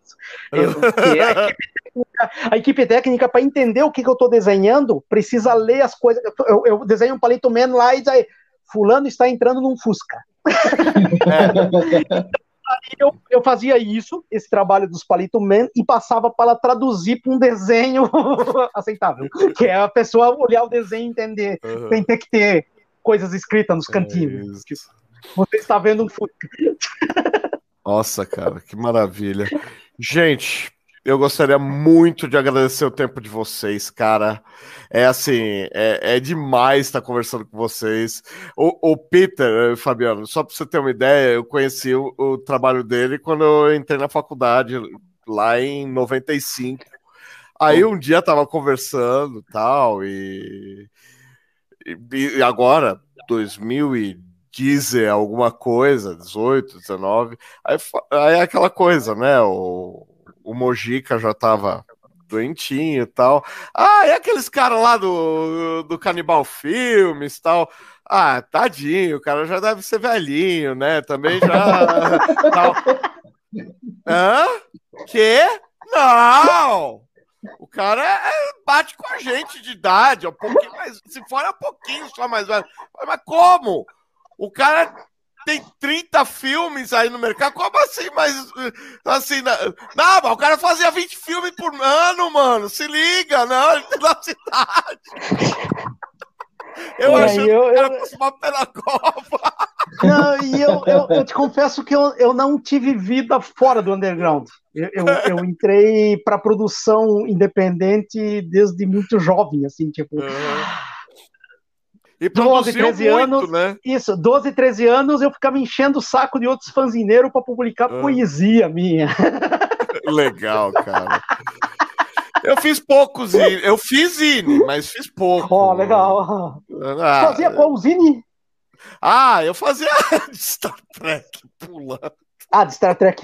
O, é, eu, é. eu, eu, eu, eu, cheguei, eu, eu trocava zine com absolutamente todas as temáticas e uhum. todo mundo que eu conseguia. Eu cheguei a ter uma, uma fase da minha vida, uhum. uh, mais ou menos dois mil contatos mensais por carta. Uhum. Que era um negócio absurdo. Eu, eu, eu tinha, na, na época, eu tinha dois empregos, eu dormia quatro horas por dia. Eu acordava e antes de ir trabalhar no primeiro emprego, eu ficava respondendo carta que era para trocar fanzine, fazer contato com fanzine, fazer entrevista, fazer não sei o quê. Isso eu fazia um pouco antes de dormir e quando eu levantava. Eu já acordava a mil. Talvez é por isso que eu sou movido a adrenalina, na verdade. Uhum. Eu sou um cara com, com, muita adrenalina, assim, eu sou viciado em adrenalina, então uhum. eu não preciso pular de paraquedas, eu fico produzindo, porque. Eu vendia meus cresce um amigo na, na escola. Cara, eu, eu fiz para falar escola. que eu fiz. É, aplicava o, o, o grampeador o na mesa, na carteira da escola. O, o, Ayrton, que colabora no, no Manifesto na Ereição, ele era desenhista dos meus zines de colégio. A gente se uhum. conheceu em colégio. A gente não estudava na mesma turma, mas a uhum. gente teve amigos em comum que estudavam nas duas turmas, e daí uhum. a gente virou amigo e. Cara, eu, eu tava fazendo zine e ele desenhava, foi uma foi aquelas coisas, paixão à primeira vista, assim. Tipo, não, tem que fazer junto. Não, né? Ah, sim, aí não, não tem jeito. Mas eu, eu, acho muito gostoso o Zine. Tu, então, tu, tu, pegou aquela fase maravilhosa do Zine no, no Brasil, que era. Não, eu cara, lia, lia muito, lia Zine de isso, tudo. Mas, lia... e, é, e, era uma, e era uma explosão de títulos, assim, tipo, cara, a gente chegou a ter momentos que eu, eu acho que nós tínhamos mais de dois mil títulos no Brasil, ah, assim, tipo, ao não. mesmo tempo, cara. Eu, eu, eu li... Chegou a pegar o, informa, o informativo do Edgar Guimarães que, que, que trazia o endereço de todos os INES? Não, não. Não. É, não. O, o Edgar Guimarães ele, ele tinha um informativo de zines. Era, era um fanzine geralmente de 12 ou 16 páginas, só uhum. não tinha nem resenha. Não, até tinha umas resenhas, mas era principalmente endereços. Era Isso, do tipo, uhum. eu entrar em contato contigo, tu entrar em contato com o Fabiano, e a coisa ia desenvolvendo, e aí ia surgindo parcerias, ia, ia surgindo distribuição. Eu, eu, sou muito fã de zine. Eu, eu ainda vou acabar escrevendo um livro sobre zines. O ah, Márcio Snow. É, o, o Márcio Snow, que era do. Ele era editor do Zine. Ah! Esse, esse Mar, o Márcio Snow escreveu alguns zines falando sobre o movimento uhum. zineiro dos anos 90. A Tina Curtis também tem feito uhum. alguns trabalhos de resgate, mas ainda acho que a gente merece muito mais trabalhos de resgate da, da época linda dos fanzines. Porque foi, é, porque foi Cara, era a nossa, a nossa identidade urbana, a nossa, a, a nossa guerrilha eu, de, de informação eu, era o Zine. Era como a gente conseguia se expressar no nosso blog, isso, sei lá, explicar. Isso, e eu, eu, eu, e eu, eu, dos anos, principalmente 94 a 99, eu te confesso que eu era meio alienado nas outras culturas, porque eu não acompanhava as informações por televisão ou por revista. Eu acompanhava as informações por zine. Então é. eu estava sempre a par do que aconteceu no Rio de Janeiro, por causa de zine. Uhum. Tipo, eu, eu sabia o, o, dia a dia de uma banda tipo Zumbi do Mato, de zine. É, eu lia tu não tinha um zine, tu tinha também. isso, tu tinha praticamente todos os zines do, do, do, do Rio de Janeiro falando da cena não só do quadrinho, porque eu acompanhava tudo, eu tentava acompanhar tudo, uhum. desde de, uh, cinema até música, horror, quadrinho, uhum. poesia. Então, então, era muito rico, cara, porque tinha. Tu, tu, tu, eu botei muito. Eu, eu tenho uma história muito engraçada. Eu trabalhei, isso foi através de Zine que eu conheci as duas pessoas, e trabalhei com, com os dois caras em filme eu consegui colocar em contato dois caras, depois de adulto, que estudaram junto em São Paulo. Que tinham perdido contato. Nos Nossa, anos 90, eles, eles retomaram contato trabalhando num filme meu. Só, não, eu estudei com esse cara. Tenho orgulho de, ah, de, algumas histórias assim. A vida tem essas coisas. O, o... Não, mas assim, eu é, dessa época, não, em 95 eu já tava. É, foi um ano meio cabreiro na minha vida. Em outubro eu já tava fazendo revista de verdade, já tava, já tava trabalhando como editor, já tava. Ah, legal, legal. Já, é, editor. É aquela coisa, fui trabalhar numa editora pequena, entrei em outubro, em novembro falaram: escuta, você faz a, a edição. O que, que eu tenho que fazer? Ah, tem que segmentar a revista, inventa aí, pega umas revistas aí, copia como é que separa as coisas e tal. Aí, eu, eu, depois de um ano, dois, eu descobri que eu estava editando a revista. É, anos 90 tinha muito disso, né? Que era do tipo, a gente aprender fazendo. Eu, eu acho é, bem bom isso, aprender fazendo. Leva um pacote do sulfite, vai fazer em casa, que a gente quer ter fim de semana, precisa só um fazer isso. Faz você. Fui lá eu copiar, tirei páginas amarelas, tirei revista de viagem, tirei puta. E aí fui o editor da revista, inventei a revista do, do, do chapéu, né? um mês de empresa já estava de editor lá. Puta, primeiro emprego. Só tinha sido estagiário na minha vida. Puta. Mas, eles estavam te, mas eles estavam te pagando como editor ou como estagiário? mas nem, nem como estagiário eu ganhava tão mal. Peguei aquela fase, cara, do governo. A gente tava falando de Fernando Henrique. Ai, Fernando Henrique, tudo dava certo, é, sei. A gente pegou uma crise de emprego, cara. Que não tinha. que tinha nego com três diplomas ganhando menos do que lixeiro. E eu começando carreira. Putz.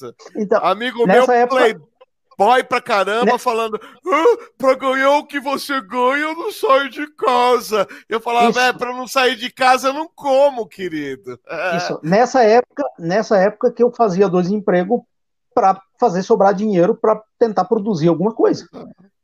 Que era, era o que era o que era o que restava. Tipo, eu só é, fui tentar, começar tentar sobrar. Uhum, assim, eu só fui começar a ganhar algum dinheiro para tirar água aqui, começar a respirar em ano, no ano 2000. Que aí comecei a pegar frila, sem o patrão saber tal. E, e aí, é. Aí o patrão começou a, é, é, a, dar uma de folgado. Aí falei, ó, cara, não vai rolar, dobrou nada. Cara, não vou ficar aqui ganhando essa merreca se em duas horas em casa eu ganhar a mesma coisa. Ah, tá, então fica aí e tal. Aí dobrou o salário. Porque Pô, só, só, só fazer um adendo rapidinho, que vocês estão falando de 95, 96, mais ou menos. Isso. Então, eu tava com 9, 10 anos, foi. Mas assim, só para Eu comecei a trabalhar nessa época porque eu tava começando a aprender computador. Meu pai trabalhava com computação, uhum. né? E meu pai tava trabalhando para um falsificador de camisa da Bad Boy, cara. Então, assim, eu fazia desenho é, no Corel, né? Eu falsificava, Sim. separava por cor para fazer uhum. falsificações da região de Bauru, Avaré ali, tudo. As falsificações eu tenho orgulho. Para bater silk? Você é, separava? É. Sim, sim. E tipo, o cara ia lá, com, o cara que falsificava, na verdade, o cara que trabalhava com isso, ele comprava a camisa original Aí levava pro meu pai, meu pai escaneava, e aí meu pai às vezes me botava para tá, para tipo me incentivar, ah, vai, faz aí esse trabalho, né? Tipo, incentivar. Então eu ia lá, separava a cor, falsificava. E o cara deixava a camisa com a gente. Então, pô, eu, moleque, era mó feliz. Nossa, uma camisa, que legal. Uh. Mas tava trabalhando também. Ah, Tá, é o pior que tava, né? Nossa, cara. Ai, meu amigo. Mas é, cara, ou era isso ou eu não sobrevivia. É, foi assim meu começo de carreira. Até, come... Até engatar uma quinta e começar a ganhar algum dinheiro, meu amigo. Foi duro. Foi, foi suadeira. É muita noite virada, muito cabelo caído, perder namorada, perder saúde, perder cara. Era legal, era, era divertido, tomava um pote de sorvete né, virando noite, mas, cara, é, não era, não era, não era pouco trampo, não. É, mas, enfim. Gente, vamos ficando por aqui, então. Mais uma vez, muito obrigado pela presença. E você que está aí, vai estar nos comentários, tanto no podcast quanto aqui na, no, no, no canal Geek. Conforme for chegando a informação, eu vou colocar aqui nos comentários. Vocês também têm liberdade de colocar no comentário. Eu, eu afixo no começo, quando você tiver, vocês tiverem a lista, viu, Peter? É, a lista dos filmes. É, coloca aí o link que eu deixo para o pessoal ver. Eu também estou interessado em ver esses filmes. Se vocês tiverem de informação, pode botar é, aí. A, a, lista, a lista eu já colei ali. E o Catarse eu também já colei no começo, mas eu vou colar agora de novo. Ah, tá, perfeito. Perfeito. E só aí... lembrando, só antes de encerrar, Luciano, Oi, a gente chegou numa falar. meta estendida de 125%, então chegando em 150 o livro ganha capa dura, estamos trabalhando aí para isso, então... Tem que rolar essa capa dura, hein? Isso aí. Tem que Também rolar. Acho. Não, e, cara, é, é no, nos 49 do segundo tempo, você sabe que vai rolar a capa dura, vai rolar um verniz em reserva. Vai, vai, vai, vai, vai. vai, vai. Coisa. Não, a, a, gente, a, gente, a, gente, a gente já, já fez o, o catarse anterior, o catarse anterior também antes uhum. de, de acontecer a finalização do projeto do financiamento coletivo, a gente uhum. achava que não ia chegar, a gente passou de 156%. Uhum. A gente sabe que a gente tem, tem um projeto bom, uhum. o outro era um projeto bom, esse também é um projeto bom, e a gente sente isso na, na recepção das pessoas. Então, tipo, a gente sabe que tem um, um, um livro muito bacana. Ele já tem história, tipo, não é um livro que a gente vai a, a, a encontrar. Não, a gente já tem. O que mais está acontecendo é pessoas apoiando que já conhecem a edição original, porque já sabem que vão ah, ter cara, uma ampliação vezes... bacana, né? E quantas vezes na vida você pode dizer que tem um projeto que linka comercial, social, é, é, é, é, com inteligência, com o, o, baixo orçamento, com que é a nossa cultura mesmo, que a, a, a tal da, o pessoal fala do jeitinho, mas o jeitinho brasileiro não é só a sacanagem, é a nossa Isso, flexibilidade gente... de sobreviver, velho. Isso. O, o jeitinho o, brasileiro é saber como se adaptar ao baixo orçamento. Exatamente. tudo. Eu falo, cara, se eu tivesse que, que, planejar a construção do país, eu não ia contratar um, Paulo Guedes. Eu ia contratar o cara que sobrevive com salário mínimo, velho. Esse é o gênio da economia. O Paulo Guedes é um Zé Mané que dirige um banco. Cara, eu, quero... eu, não tenho filho. Eu não tenho ah. filho, mas eu fico impressionado com as pessoas que ganham um salário mínimo, tem às vezes dois ou três filhos e, e, consegue e consegue se virar, cara.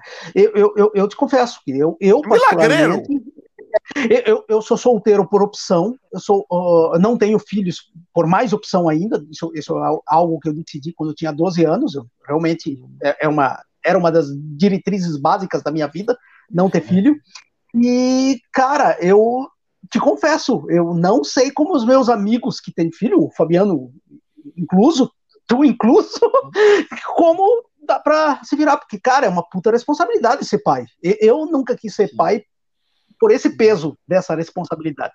Tipo, não, eu quero ser a criança na minha vida o resto da vida. Então, então cara, eu admiro muito, muito mesmo, assim, porque, cara, eu particularmente não saberia como explicar como fazer isso. Não, chega uma hora que foi um amigo meu que me sentou na graxa, que falou, meu, se você continuar nessa pilha, meu filho tinha dois meses de idade, ele falou, se você continuar nessa pilha, quando teu filho tiver seis meses, você vai, você vai ter um infarto e acabou. Você tem que se acalmar. Não é assim que eu não tava dormindo, com medo que ele tivesse morte súbita. Eu tava numa paranoia, cara. Eu ia lá, tava o bebezinho fofinho dormindo, eu chacoalhava, meu, tava numa paranoia que. Não, eu... mas rola isso mesmo. É, aqui eu, eu ficava acordado de madrugada e a mãe acordava de manhã e a gente fazia os É, eu, eu, eu tava frilando, eu comecei a frilar e a gente decidiu em casa. Eu não vou mais trabalhar, não vou mais procurar emprego, eu vou ficar eu, só eu com os frila pra, pra ele ter alguém sempre com ele. E aí eu agora. Quero fazer tá um adendo. Eu quero Oi. fazer um adendo, quase a mesma coisa, na verdade, mas não foi com criança, eu fiz isso com gato. Estava cuidando dos gatinhos. Eu sempre tive gato na minha vida. Então, quando a minha gata, a Gojira, que era uma gata que era muito parceira minha para Gojira. Gojira, é, o nome dela era Gojira. Quando, quando ela teve os gatinhos, eu dormia do lado dos gatinhos. Eu ficava cuidando ali. Então eu, eu, eu não tive com criança, mas eu, acho que entendo. Cara, aí, aí, o cara chegou, viu um dia em casa na paranoia, falou, cara, e o cara já tinha três filhos na época, falou, calma, não é assim, velho, você vai morrer, o bebê vai ficar e você vai morrer, se acalma. Falei, tá, e o que, que eu faço para me acalmar? Não, Vai, confia. Tá. Você tá falando de gato? Vocês já perceberam que eu olho para baixo toda hora? Isso, é gato é um, jogando é um gato. futebol. É gato jogando futebol com papelzinho. Às vezes eles arranham. Meu pé é todo arranhado, porque os gatos ficam passando aqui. Uh, gente, agora tá bom. Pessoal, Isso. muito obrigado. Até a próxima. Agradeço, e não falou. se esqueça de se inscrever no canal, de participar aí do Catar, catarse.me barra Manifesto Canibal. E, gente, o meu o, o Pix aqui do canal é canal Geekpix, arroba gmail.com. Por favor, dá a sua colaboração lá, que a gente está precisando. Mais uma vez, obrigado pela audiência e até a próxima. Bom, obrigado Valeu. pelo espaço, Luciano. Imagina, é a casa de vocês. Falou. Tchau, tchau. Falou.